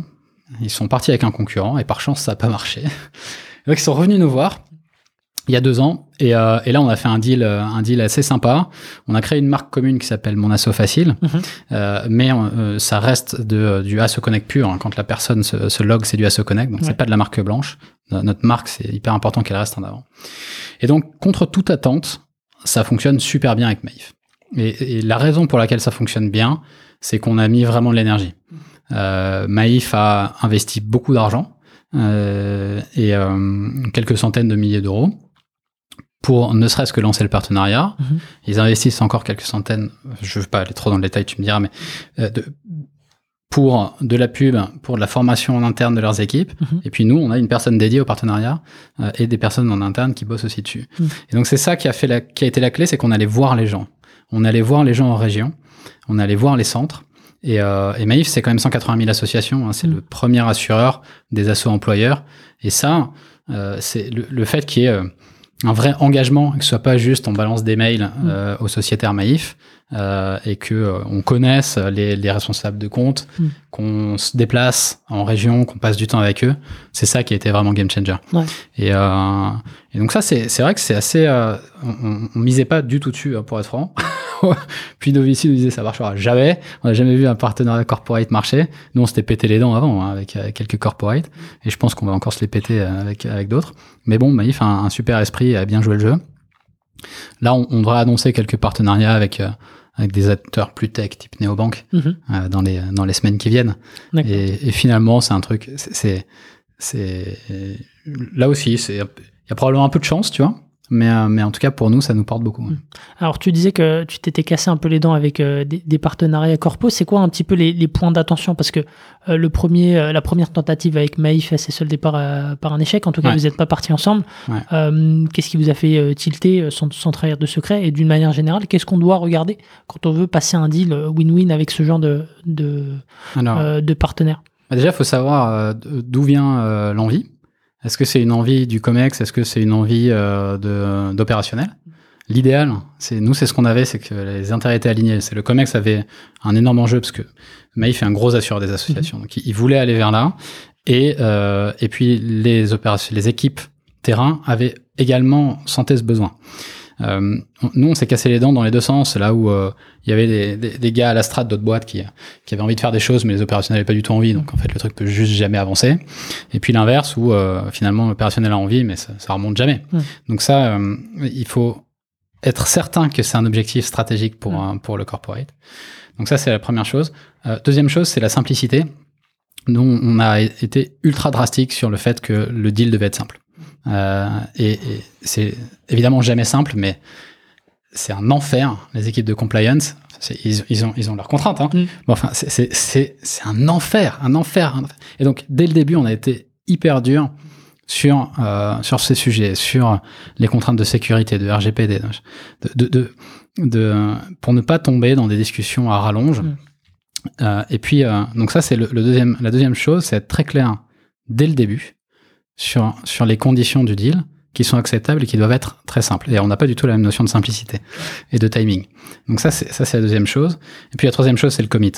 Euh, il y, a, y, a, un vrai engagement financier de la part de, du partenaire. Mm. Et, et les, je pense que les grosses boîtes ont un peu trop l'habitude de, de, jouer avec les startups, c'est un peu fancy, puis on mm. fait un nouveau partenariat avec une startup et c'est cool. Mais en fait, ça, ça, ça, fait perdre un temps de, infini. Quoi. Mm. Donc voilà, et, et, euh, et peut-être oui, nous, il y a un, autre cas sur lequel, mais ça, ça rejoint le deal, on s'est cassé les dents, c'est trop souvent des volontés capitalistiques et, euh, et trop tôt. Mm. Donc euh, j'ai essayé de leur expliquer qu'on on se marie pas sans se connaître, mais, euh, mais, mais voilà, ils voulaient tout de suite prendre des parts dans la boîte. Euh, ouais, parce qu'ils ont là aussi la partie euh, venture euh, de leur côté. Ouais, en plus. Alors, parfois, enfin, ouais, parfois c'est même pas les ventures. Mais bon, oui, c'est ça. C'est le, côté capitalistique est souvent, est souvent pas évident. Et ça. C'est quoi, juste pour avoir une idée, les, les, paramètres financiers, alors pas de ce deal, mais d'une manière générale d'un deal de ce type-là C'est quoi? C'est une commission que, que touche donc euh, là, en l'occurrence, Maïf, comment ça se mhm. matérialise? Euh, bon, ouais, Sans te donner les, euh, les chiffres exacts, mais euh, des, le, le, setup, c'est que déjà, il y a euh, Maïf paye a payé un fee pour pour commencer à bosser ensemble mhm. et et ça peut être vu comme un droit d'entrée, mais en fait, l'esprit du, du, de la chose, c'est plutôt de permettre de mettre en place le partenariat, de créer l'offre. Euh, et donc, euh, et donc ça, ça c'est, je pense, ça a été assez clé sur le fait qu'il y a un vrai engagement. Euh, et derrière, en run, c'est euh, ils participent à des filles annuelles pour pour faire vivre le partenariat. Mmh. donc ça, c'est un fixe annuel. Et, euh, et, et, nous, de notre côté, il y a une réduction de 20% pour tous les sociétaires Maïf, mhm. qui peut être plus conséquente lorsque c'est des gros réseaux d'associations, parce que on équipe en direct les associations, mais eux bossent aussi beaucoup avec des fédérations. Mhm. Euh, et, et, on en signe par leur biais. Et, euh, et donc une réduction pour euh, pour leurs sociétaires, les sociétaires sont les clients Maïf, mhm. et, euh, et, une commission, une commission euh, qui, qui est rétrocédée et qui dépend du volume. Ok, très bien. sachant que le, la vision long terme, et d'aller plus loin que juste créer un soft pour leurs assos, mais de pouvoir distribuer de l'assurance et distribuer d'autres services aux associations hmm. par le biais de la plateforme. Ok, très bien. Ouais, ça, ça, ça donne un peu une idée pour, euh, euh pour, euh, pour les personnes qui, qui, se demandent un peu comment structurer ce, ce genre de deal. J'imagine que c'est jamais très simple et, et chaque corpo a, ouais, a, ses, euh, a, ses, prérequis là-dessus. Euh... Mais, mais il, faut, il faut que le corpo ait une grosse, grosse ambition. Hmm. C'est, nous, on n'y est pas allé pour signer 500 comptes, quoi. Hmm on y allait pour signer plusieurs dizaines de milliers de comptes et c'est enfin c'est comme c'est comme ça qu'il faut que ça soit vécu par le par la boîte sinon en fait on est une micro poussière il se passe jamais Vous avez défini un, horizon de temps justement euh, c'est c'est ou c'est quelque chose qui se euh, renouvelle euh, annuellement c'est comment ça se passe Il y a un BP qui est revu annuellement. OK. Un BP commun. Très bien. super bon on va peut-être avancer donc sur peut-être juste pour boucler sur les, les canaux tu parlais de de referral euh, et, et, et, même en intro, tu parlais aussi d'une offre euh, donc euh, gratuite que tu as lancée, qui, qui j'imagine génère aussi du lead. Hmm. Euh, Est-ce que tu peux revenir sur ces deux points? Alors, le, le referral, je vais y revenir vraiment très rapidement. Ouais. Euh, le secteur associatif est un secteur dans lequel il y a énormément de, de bouche à oreille. Parce que plus de 50% des, des responsables d'associations sont dans deux associations. Donc, il y a naturellement du bouche à oreille. et, et et on sait qu'il existe, parce que les assos nous le disent, oui, j'ai été recommandé par tel asso. On a tenté de mettre en place des programmes de referral, et pour l'instant, ça ne marche pas du tout. quoi. C'est-à-dire, ils le font naturellement, mais quand on leur propose de l'argent, par exemple, pour, ils s'en fichent. Hmm. Et donc, pour être totalement franc, on n'a pas encore craqué le programme de referral, mm. le, le, truc Dropbox là où, où, eux ont été, ça a été magnifique ce qu'ils ont réussi à faire. Mais euh, mais nous, quand on leur propose de l'argent, ils en ont rien à faire, ils veulent pas faire. Et même c'est mm. plutôt contre-productif parce qu'ils veulent pas donner l'impression qu'ils euh, sont intéressés mm. financièrement. Donc le seul moyen pour que ça marche, c'est que l'expérience soit exceptionnelle. Et, et, et, et, en fait, c'est ça le sujet. C'est les gens qui nous réfèrent, c'est ceux qui, euh, qui, qui sont engagés dans le soft. Donc il y a souvent, ça prend un peu de temps Parce qu'ils ont envie d'être certains que le truc fonctionne bien et, que ça leur fait vraiment gagner du temps avant de, avant de référer.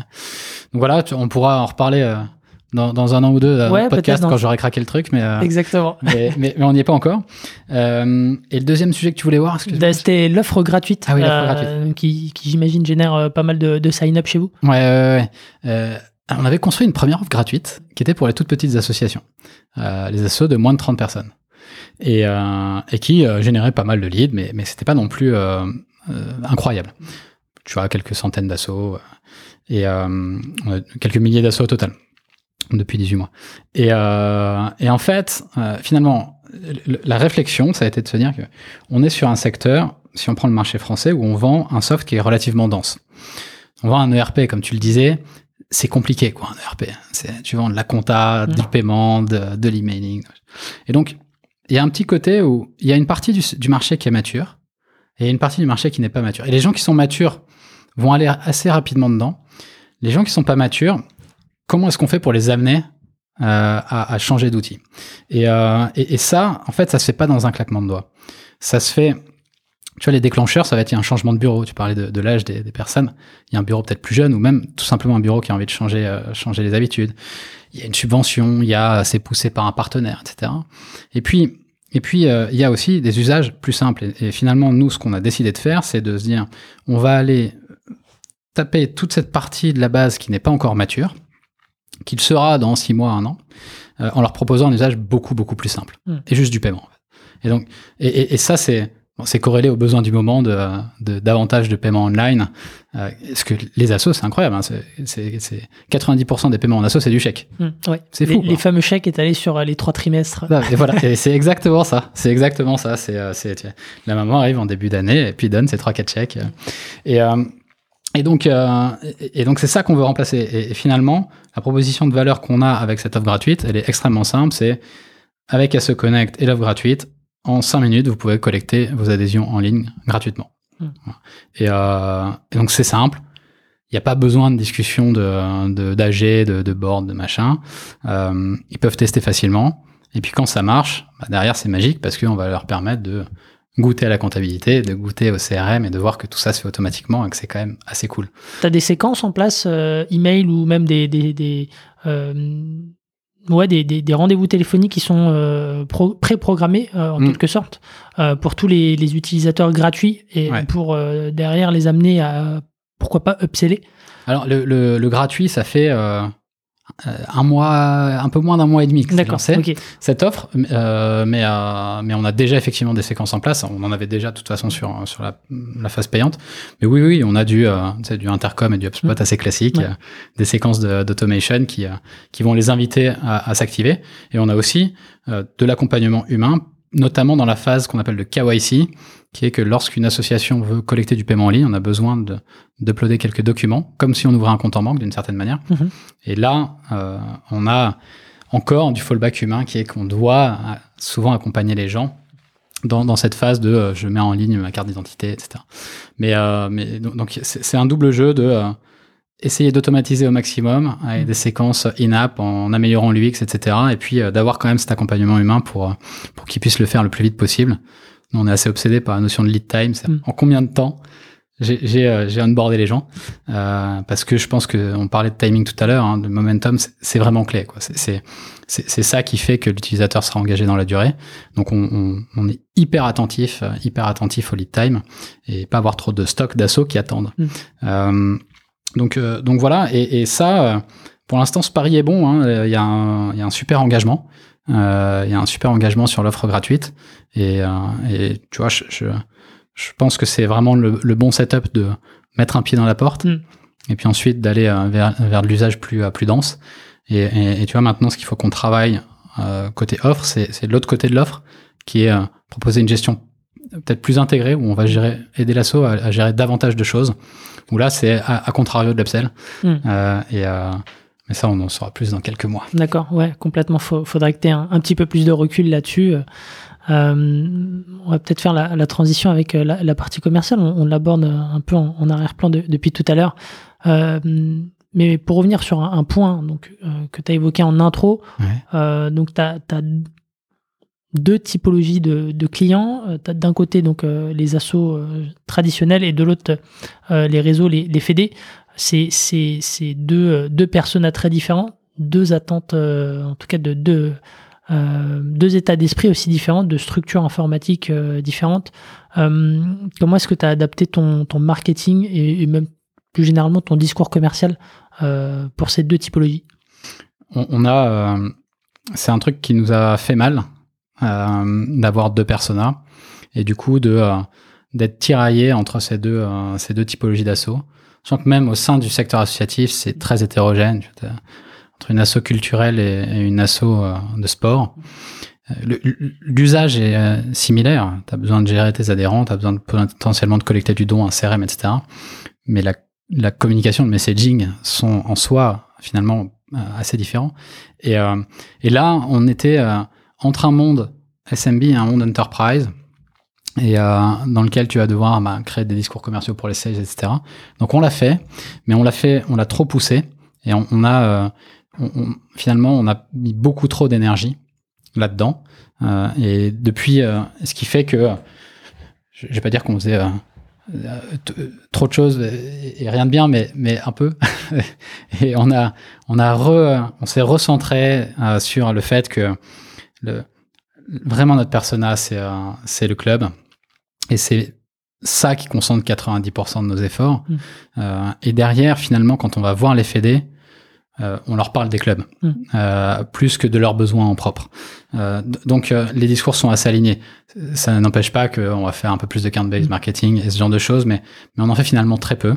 Et, et la chance qu'on a, c'est que comme on touche les associations en direct, il y a énormément de fédés qui viennent nous voir parce que ce sont des personnes des associations qui leur ont parlé de nous. Hmm. Ou parce que euh, le responsable de euh, l'assaut euh, de, de Franche-Comté, ben, il est aussi à la Fédé. Hmm. Et, et, donc il y a, tu vois, ça remonte. ça remonte par, par le biais des, des responsables d'associations. Hmm. et donc c'est ça le premier canal d'acquisition, plus que d'aller faire un marketing spécifique pour, pour les fédérations. Ok, très bien. Et, ça, je pense que c'est une, une erreur assez classique hein, de, vouloir aller euh, faire feu de tout bois. Et euh, il faut se forcer à être focus partout, dans tout ce qu'on fait. Et, euh, et, c'est vrai dans le produit, mais c'est vrai partout. C'est vrai en sales, c'est vrai en marketing. Et c'est là, c'est là qu'on est vraiment bon. Donc on est focus SMI, on scale du SMI. Voilà. Et, et c'est dur à faire comprendre tout le monde et d'aligner tout le monde là-dessus. Je pense maintenant on est, on est assez clair en interne les équipes sont hyper alignées avec ça. Hmm.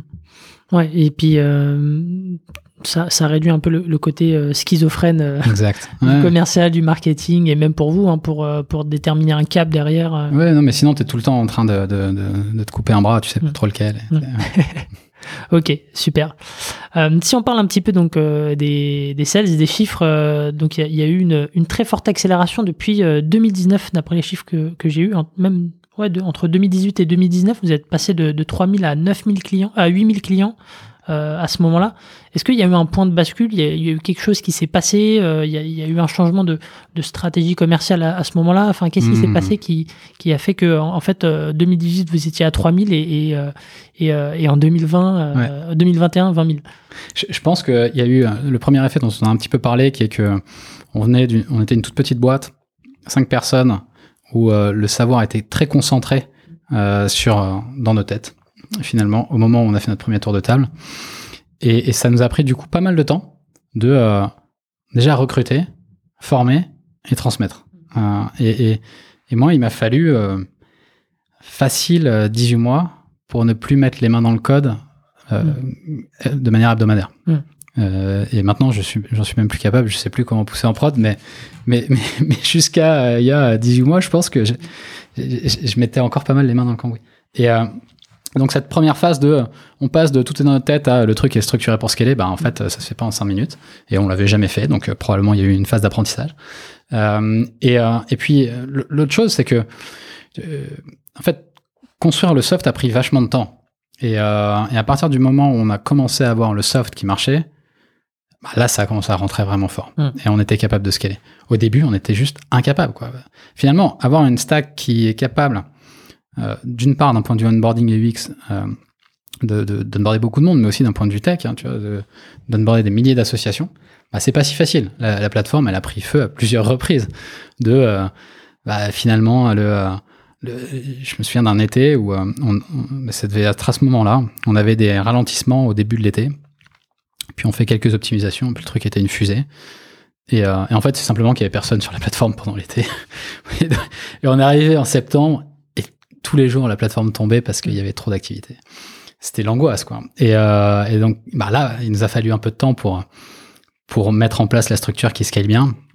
Et, euh, donc tu vois, il y a cet effet de déjà arriver à avoir euh, le soft suffisamment bon pour pouvoir encaisser du scale. Et ensuite, il y a, je crois beaucoup aux effets de seuil.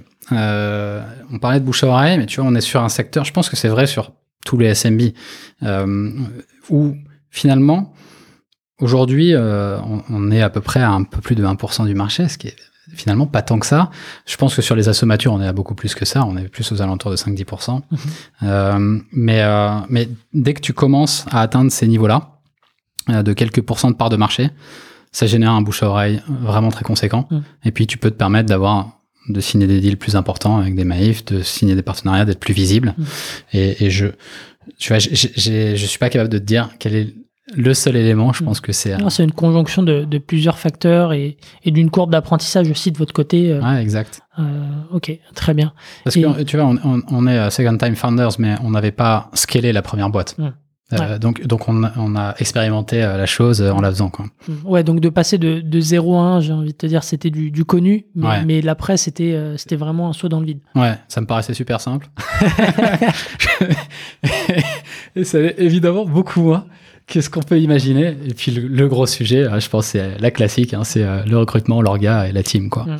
C'est le, le, plus dur de très loin. Et puis le focus. Ouais.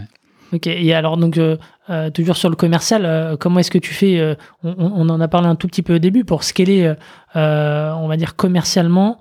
un produit où le panier moyen est de 25 euros. Ouais. donc euh, tu as tes leads rentrants euh, principalement venant du, du SEO. Euh, derrière, il faut que ça aille vite. trois semaines de, de, de, prise de décision, tu disais en moyenne. Ouais. comment est-ce que vous avez processé justement pour encaisser le, le volume de leads? Donc, il y a, comme je te disais, il y a deux, deux typologies de clients dans, dans ceux qui, in fine, souscrivent. Il y a 50% qui vont s'abonner tout seuls et 50% à qui on propose une démo. Euh, en fait, on, on, en propose deux dans les faits. On en propose une de 30 à 40 minutes mmh. et puis euh, une dizaine de jours plus tard, une deuxième d'un quart d'heure, un touch point pour vérifier que tout va bien et puis idéalement closer. Euh, et, et, et, donc, c'est ça qui était assez instrumental. C'est comment est-ce qu'on fait pour, euh, euh, pour faire en sorte de pouvoir servir ces clients qui ont envie d'un onboarding. Euh, et là aussi, en étant un peu tiraillé entre le fait que bah, idéalement, si on a personne, si on n'a pas d'humain, c'est quand même mieux. Mais quand on a de l'humain, ça transforme beaucoup mieux. Donc, euh, donc on est plutôt à pousser l'onboarding, l'onboarding, euh, assisté l'onboarding, on va dire. Euh, et, et, ça, comment est-ce que tu le fais? Parce que finalement, avec des paniers moyens aussi faibles, si t'embauches un sales, euh, c'est mort. En fait. Tu, tu, t'es pas rentable. Même si le churn est hyper faible, euh, ok, mais il va mettre plusieurs euh, plusieurs années, plusieurs années, ouais, à être remboursé. 5 ans à être. Donc c'est juste pas jouable. Euh, du coup, au départ, bah, on l'a fait avec des stagiaires.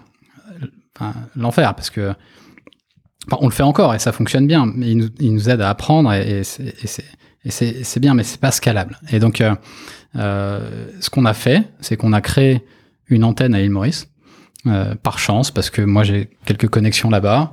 Euh, une personne de la team avait bossé là-bas pendant, pendant deux ans aussi. Donc on a pu débaucher au départ des personnes d'une des boîtes qu'on connaît, euh, qu'on connaît pour lancer, euh, lancer notre antenne. C'est pas un call center, on avait bossé un peu en call center, mais là on a vraiment une équipe qui est l'équipe à se connecte sur place.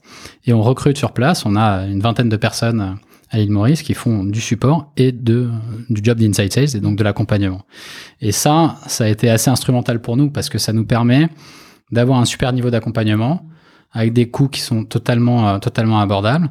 Et, ce qui est vraiment dingue, c'est que, en fait, nous, on, on paye beaucoup mieux que le marché. Euh, ça nous coûte beaucoup moins cher qu'en France. -hmm.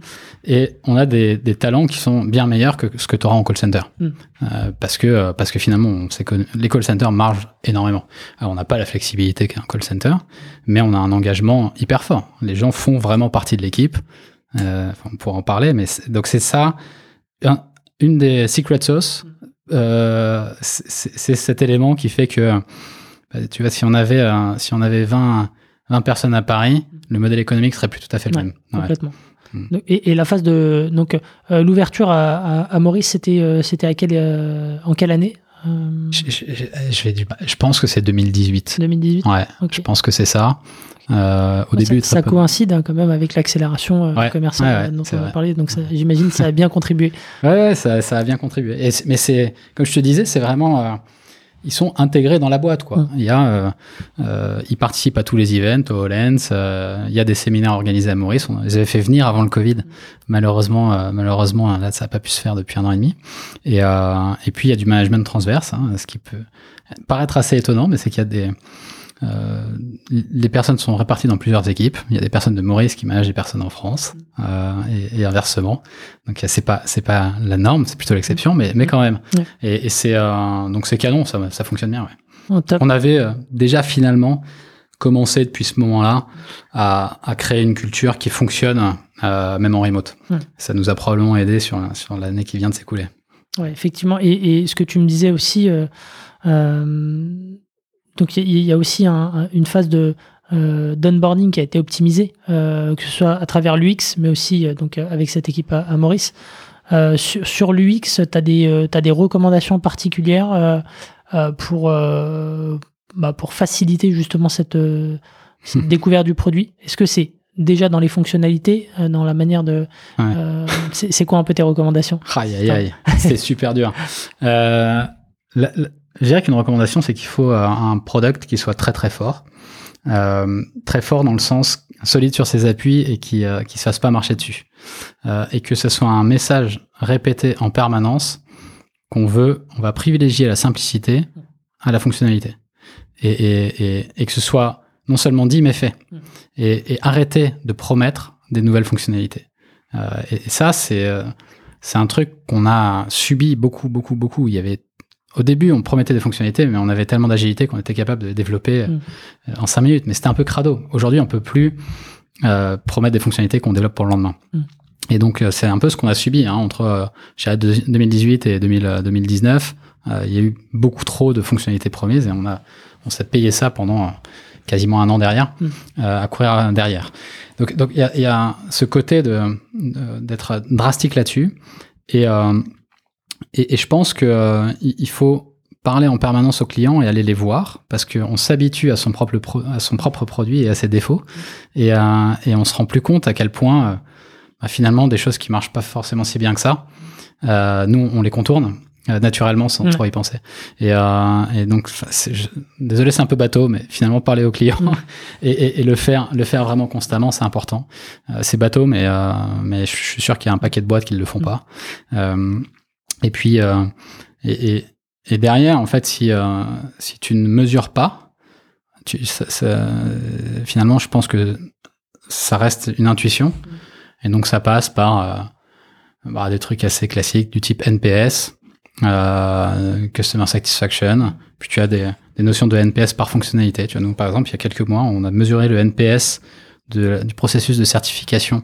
On parlait tu sais, de je vais mettre mes documents pour pouvoir collecter du paiement en ligne le NPS était mais catastrophique mm. quoi. en fait, les gens s'arrachaient les cheveux et, euh, et, et, voilà. Donc ça, c'est. Qu'est-ce que tu fais donc euh, à ce moment-là? Donc euh, pour, j'imagine que tu prends contact immédiatement avec eux. comment est-ce que vous redressez la barre là-dessus? Bah, du coup, nous chaque chaque personne qui nous met un NPS négatif est contactée. Mm. Pour comprendre. Mm. Donc c'est. Ils sont réceptifs. Hyper réceptifs. Ouais on se fait de temps en temps défoncer. mais, mais, globalement, oui, les gens sont hyper contents et, et, ça devient nos meilleurs advocates euh, si derrière on joue le jeu et qu'on améliore la chose. Mm. Euh, donc, euh, non, globalement, les gens, enfin, je te disais, sont hyper bienveillants et prennent le temps. Donc ça, c'est une énorme chance. Mais je pense que je pense que les gens sont prêts à prendre du temps de manière générale. Quand ils ont fait la démarche de laisser une note, si on les rappelle, c'est en général le, la réaction est plutôt bonne. Hmm. Mais donc oui, c'est ça. C'est et, c'est euh, bah, on parlera peut-être un peu de product led parce que euh, en, fin de en fin de podcast, mais euh, le ça doit être un, un, truc porté de manière très forte par le product et, et par les founders et et ça doit être derrière disséminé dans toute la boîte. Tout le monde doit avoir un, un, mindset product et tout le monde doit comprendre euh, que, euh, en fait, euh, avoir moins de features mais plus simple, c'est ça la clé. Mm. Et, et, euh, et je Bon, voilà. Euh, Ouais. Et, et nous, ouais, on va reparler de. Parce que je crois que tu as, ton, ton bouquin là-dessus sur le, le product. On pourra reparler en, en toute fin. Euh, ok, le temps avance. Euh, Est-ce que on- ça te va si on parle un peu de, de l'international? C'est un sujet majeur. Il nous reste combien de temps? Peut-être un petit quart d'heure maximum. Euh, donc euh, l'international, donc c'est euh, c'est un sujet euh, majeur pour toi. Euh, au début, euh, quand on s'est appelé la première fois, tu me disais euh, euh, ça a été une bêtise de ne pas aller euh, plus rapidement à l'international. Ouais. Euh, pourquoi est-ce que tu en as pris euh, conscience et, euh, et, et, et- et qu'est-ce qui fait que t'es pas allé à l'international dès le début? Je, je pense que c'est vraiment une de nos plus grosses bêtises. Euh, ce qui a fait qu'on.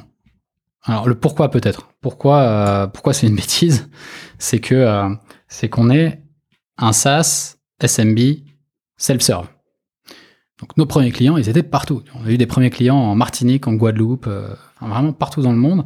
Et, et pour le coup, vraiment, les premiers clients, à ce moment-là, il y avait 90% qui souscrivaient en self-serve. Mm. Euh, on n'était même pas sur un ratio 50-50. Et donc, on, il y a cette première dimension qui est qu'on n'a pas besoin de rencontrer les gens. Euh, pas- la majorité des gens n'a pas besoin de les rencontrer. Euh, et, et, euh, et, tu vois, la deuxième notion, c'est que il y a le, le côté maturité du marché. Mhm.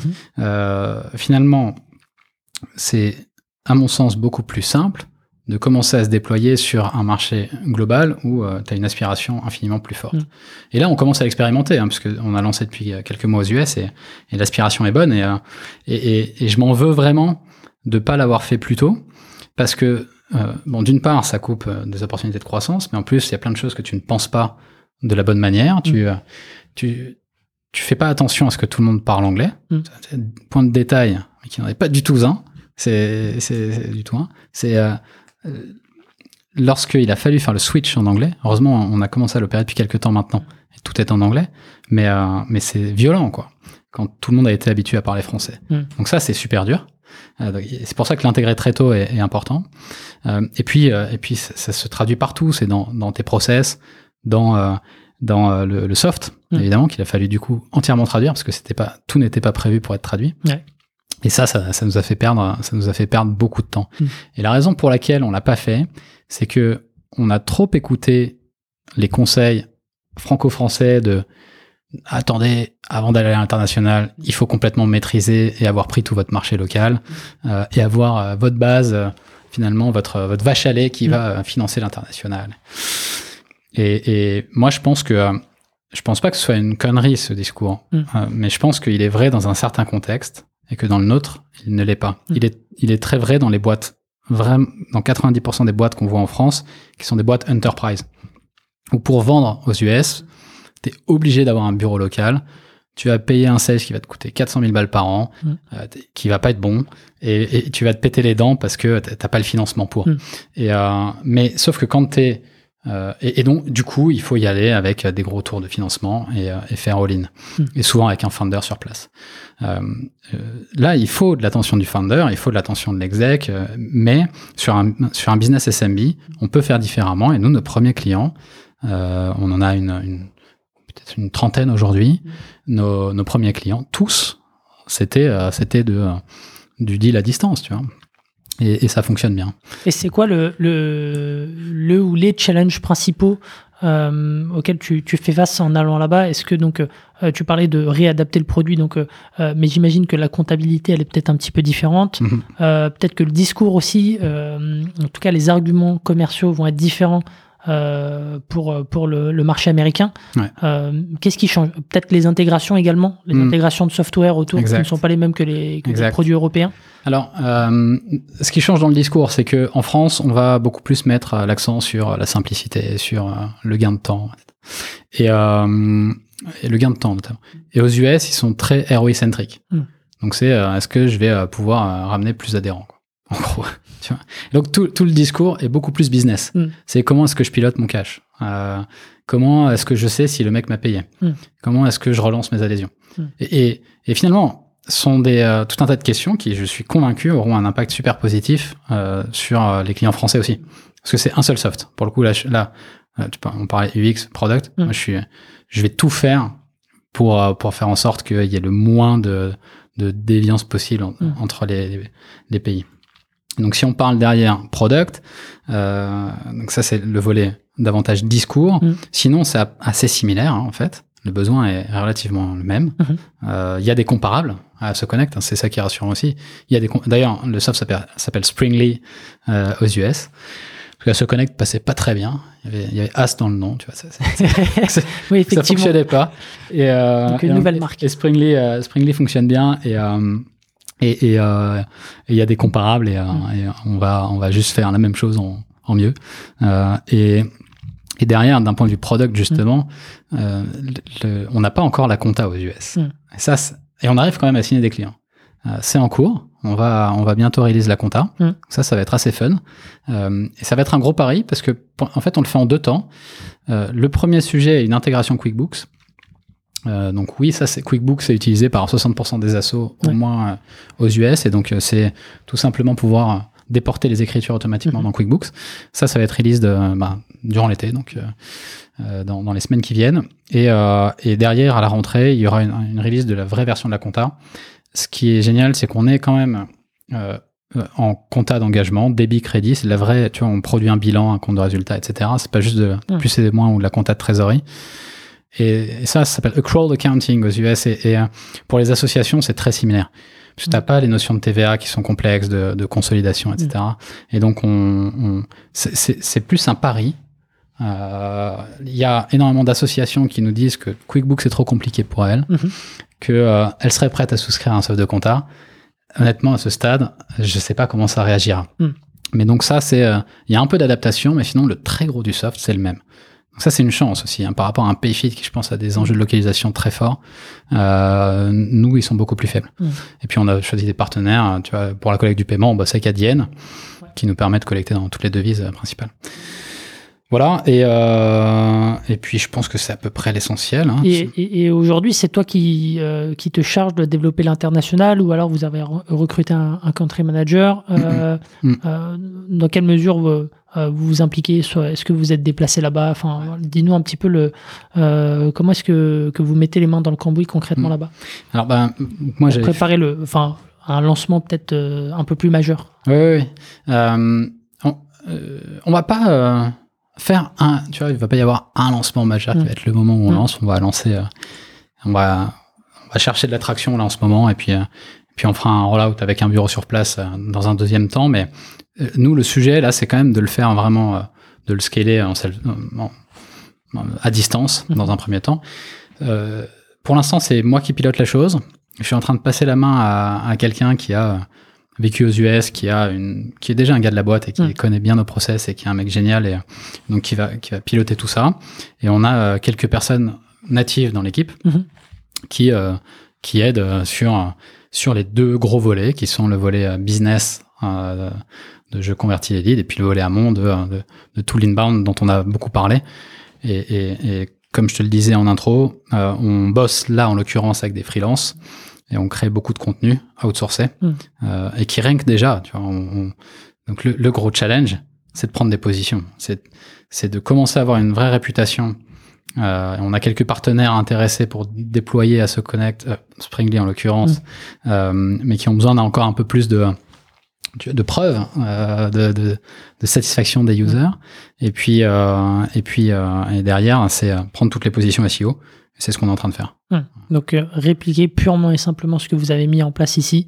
Voilà. Donc avec au final un, un minimum de de paid et, de, de, de moyens, on va dire, financiers conséquents, hein, Ouais. beaucoup sur l'organique avec Ouais, du ouais. contenu. Beaucoup, beaucoup sur l'organique. Ouais. Et, et on fera du paid évidemment, tu vois, mais euh, je- je- à ce stade, en fait, le, le marché est tellement grand.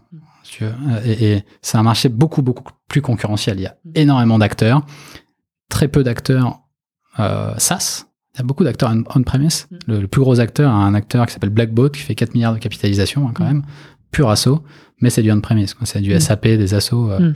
vraiment truc installé. Et tous les acteurs SaaS, plus cher, j'imagine aussi. Beaucoup, beaucoup plus cher. Mm. Beaucoup plus cher. Est-ce que tu vas avoir euh, justement un pricing euh, différencié entre ce que tu factures en, en Europe et, et là-bas? Parce Ouais. que forcément, c'est pas les mêmes niveaux de. Alors on est déjà, on est déjà plus cher, on est euh, à peu près deux fois plus cher, mais je pense qu'on va rehausser à nouveau les prix. Et, euh, et oui, en fait, euh, en fait, ils s'en foutent. Enfin, le sujet c'est que ça marche. Et Ouais. donc, euh, et c- ça, Donc ça leur apporte de l'argent en face. euh, Ouais. En tout cas, que tu arrives à leur montrer que ça va leur apporter plus que ce que ça leur coûte. voilà. Et ça, c'est agréable quand même. Ok. Ouais, complètement. mais, euh, mais, mais tu vois, même à distance, on a pu quand même signer des beaux deals hein, qui sont bien au-delà de notre panier moyen act- français actuel. La, la, la première asso significative qu'on a signée, une asso de vétérans qui, qui paye à peu près 20 000 euros par an, un petit peu Mm. plus que ça. Ouais. Et, euh, et donc, c'est un, un groupement d'associations, 50 000 vétérans. Voilà. ok. Effectivement, c'est nettement plus significatif euh, Ouais. que ce que tu as ici. Ouais, clairement. Super. Donc voilà. Euh, bah écoute, donc pour clôturer un petit peu, c'est quoi les prochains de challenge de d'assaut? C'est quoi les prochaines étapes? Les, les, euh, Là, il y a la sortie de, de Covid euh, qui se qui se profile. Ouais, c'est ça. Là, ça commence à frémir. Donc, Mm. c'est, c'est, euh, euh, je, je crois pas qu'on en ait euh, parlé, mais il y a, euh, ça a été, pour nous, on est, on n'était pas dans une période comme a pu l'être Zoom. C'est, euh, les assos étaient complètement, complètement à l'arrêt. Euh, évidemment, les assos caritatives, quelques ONG étaient euh, hyper actives pendant, pendant cette période. Mhm. Mais le gros des assos, ça va être les clubs de sport, les assos culturels, les assos de loisirs. Mhm. Tout ça, c'était à l'arrêt. Et donc, il y avait plus du tout d'adhésion. Et là, ça commence à, à repartir. Et on le voit parce qu'il y a de l'inscription, d'une part, euh, et, euh, et aussi parce que euh, il y a, les assos recommencent à collecter de l'adhésion. Euh, les, les collectes de flux étaient euh, beaucoup plus faibles. Et là, là ça, ça repart vraiment fort, donc ça, c'est assez sympa. Euh, après, on a eu la chance, comme je te le disais, d'avoir très peu de churn pendant cette période, et on a quand même continué à grandir. On a, on a fait une croissance qui est bien inférieure à ce qu'on voulait, mais qui reste aux alentours de 50%. Mhm. Et là, euh, là, je pense que la, la rentrée va être, va être chaude, donc, euh, donc on, est, on la prépare euh, intensément. Après, on a, on a déjà tout ce qu'il faut pour, pour scale sur la France. Mhm. Et, euh, et donc, le gros enjeu, c'est vraiment complètement déployer l'offre euh, l'offre free euh, et, et la scaler, accélérer sur le volet paiement. Mhm. Euh, tout ce qui est collecte, c'est un, truc où maintenant qu'on est installé dans les, dans les solutions, il faut qu'on capte tous les flux. Seulement, euh, tu vois, 10% des paiements se font online. Il faut, Ouais. il faut aller beaucoup plus loin. Et il faut équiper toutes les associations euh, en collecte de paiement. Et puis, euh, puis il y a ce volet international dont on parlait, où là, c'est assez fun. C'est une nouvelle, une nouvelle page Mm. tu vois, qui s'ouvre, un nouveau chapitre, et, euh, et qui, euh, qui est assez excitant parce que les, les, premiers, les premières étapes fonctionnent plutôt bien. Je veux pas, je veux pas vendre le truc euh, avant que ça soit fait. On va tu vois. toucher du bois. Voilà. Mais, euh, mais voilà, la prochaine étape, c'est que c'est qu'on reparte sur des niveaux de croissance euh, qu'on a pu connaître avant et qu'on et qu'on prenne complètement le marché, au moins américain, et, et, et idéalement qu'on prenne la place de l'acteur de référence du secteur et pour une association. Super. En tout cas, c'est un milieu passionnant. Enfin, c'est la première fois qu'on a l'occasion d'en parler euh, dans le podcast et c'est un secteur dont on parle trop peu souvent. Donc, euh, bah, écoute, merci beaucoup Arnaud. euh, pour, Merci beaucoup à toi, Eric. euh, pour, pour tout ça. Euh, J'allais peut-être, j'en allais oublier les, les questions de fin. Euh, Oui. Rapidement, quelques petites questions. Je me suis emballé. Euh, mais on va aller vite. Euh, si tu devais donner un conseil à un entrepreneur aujourd'hui, ce serait quoi? Euh, Waouh Quel stade de développement Allez, euh, après la phase de 0 to 1. Après la phase de 0 to 1, euh, s'entourer de, de mecs qui l'ont déjà fait. Mm. Euh, et recruter des gens qui l'ont déjà fait. D'accord, très clair. Et si tu devais changer une chose aujourd'hui euh, dans l'histoire de- d'Asso, même si j'ai déjà ma petite idée, Ouais. Bah, euh, ah, non, j'en changerais peut-être deux. Tu vois, peut-être que je, je pense que je serais allé lever de l'argent beaucoup plus tôt aussi. ok, Bon, il y a l'international, Ouais. j'imagine que c'est celle Ouais, en tête. ça. Celle-là, clairement, je l'aurais fait plus tôt. Euh, et puis, et, et en fait, tu vois, je serais binaire. C'est, euh, on aurait pu so- soit complètement autofinancer, prendre ce, ce parcours-là, hein, tu vois, continue. Soit, euh, soit finalement aller lever beaucoup plus tôt et, et on serait allé clairement plus vite. Ok, très bien. Et la dernière chose, donc, est-ce que tu as, des bouquins à nous recommander pour, pour progresser? Ouais, alors j'en ai deux. Euh, tu me demandes un bouquin business. Le bouquin business euh, est un bouquin euh, qui est plus emblématique d'un concept que j'aime beaucoup, euh, plus que le bouquin en soi, même si le bouquin est super. C'est un bouquin de Wes Bush qui, qui s'appelle Product-led Growth. Et comment est-ce que tu mets justement le produit au centre de ta croissance et qui est vraiment clé euh, dans des modèles comme les nôtres Mm. où, où on fait du volume. Euh, et ça, euh, donc ça, c'est un bouquin que je recommande. Et puis je recommande d'ailleurs là-dessus le, le blog d'OpenView, Mm. qui, est, qui est un VC américain qui, est- qui est assez calé sur le sujet. Puis un autre bouquin qui est moins attendu Mm. et que moi, qui, qui, qui a un peu changé ma vie, on va dire, mais enfin, que je trouve assez fun, c'est alors c'est un bouquin en français qui s'appelle Méthode de lecture rapide Mm. De Ricordo. Euh, et pour euh, pour les gens, je sais pas si tu connais la lecture rapide, si tu as déjà expérimenté Euh, ou pas. Alors non, et alors il me semble que c'est une, une histoire de, de lire euh, en, en- en diagonale euh, Ouais. et, et d'essayer de capter le- les, les mots-clés principaux, mais euh, j'ai jamais Alors, croisé. Ouais, en fait, justement, l'idée, c'est pas de lire en diagonale. D'accord, C'est de, lire l'intégralité du texte et d'avoir une compréhension même plus fine que celle que tu as d'habitude. Donc Ok. c'est pas juste euh, je, prends mon stylo et je vais en diagonale. C'est on nous a appris à lire au début lettre par lettre puis mot par mot et c'est Mhm. globalement ce que font les gens. Et, et en fait le, le cerveau peut aller beaucoup plus loin parce qu'on a une mémoire photographique très très forte. Mhm. Le cerveau est capable de, ah, dans des extrêmes, il y a des personnes qui arrivent à faire ça. Championne du monde de lecture rapide arrive à le faire, prendre en photo une page et puis la décrypter et intégrer complètement le contenu et à s'en souvenir. Et, donc à petite échelle, ce que tu fais, c'est que tu commences à lire euh, trois mots par trois mots, quatre mots par quatre mots, paragraphe par paragraphe. Et, euh, donc c'est assez fun, c'est vraiment game changer. On peut augmenter sa vitesse de lecture à peu près, faire x10. Euh, moi, j'en suis à peu près à x2. J'ai- Ok. J'en suis loin. Déjà pas mal. Mais, mais c'est déjà pas mal et c'est assez marrant. ouais. Ok, bon, il y a une technique à expérimenter et puis je. On réapprend à lire en fait. Ok. Bah, su- super, j'en parlerai aussi à mon neveu. Ah non, mais si, on m'avait appris ça au collège ou au lycée, Mm. non, mais tu, tu- ça, tu- ça change une vie. mais tu gagnes un euh, temps infini. Ouais. Bon, bah super, super. Recommandation inattendue, mais, très efficace. Euh, bah écoute, merci beaucoup Arnaud pour, euh, pour tous ces bons Merci conseils. encore Eric. Et puis euh, bon courage pour, euh, bah, pour la reprise à la rentrée. Merci. Puis on se fera peut-être un, un petit épisode pour, pour tirer le bilan des, des États-Unis. Et Avec, avec grand plaisir. Avec grand plaisir. À bientôt. Merci, merci beaucoup d'avoir écouté cet épisode jusqu'au bout et je vous dis à la semaine prochaine. Ciao. SAS Club, c'est terminé pour aujourd'hui. Merci d'avoir écouté cet épisode jusqu'au bout. Si vous voulez me soutenir, partagez-le sur vos réseaux sociaux. Vous pouvez aussi noter Club 5 étoiles sur Apple Podcast et me laisser un petit commentaire. Cela m'aidera à gagner en visibilité et m'encouragera à produire toujours plus d'épisodes. Enfin, si vous voulez recevoir les prochains directement dans votre boîte mail, laissez-moi votre adresse sur sasclub.fr. Encore merci et à la semaine prochaine.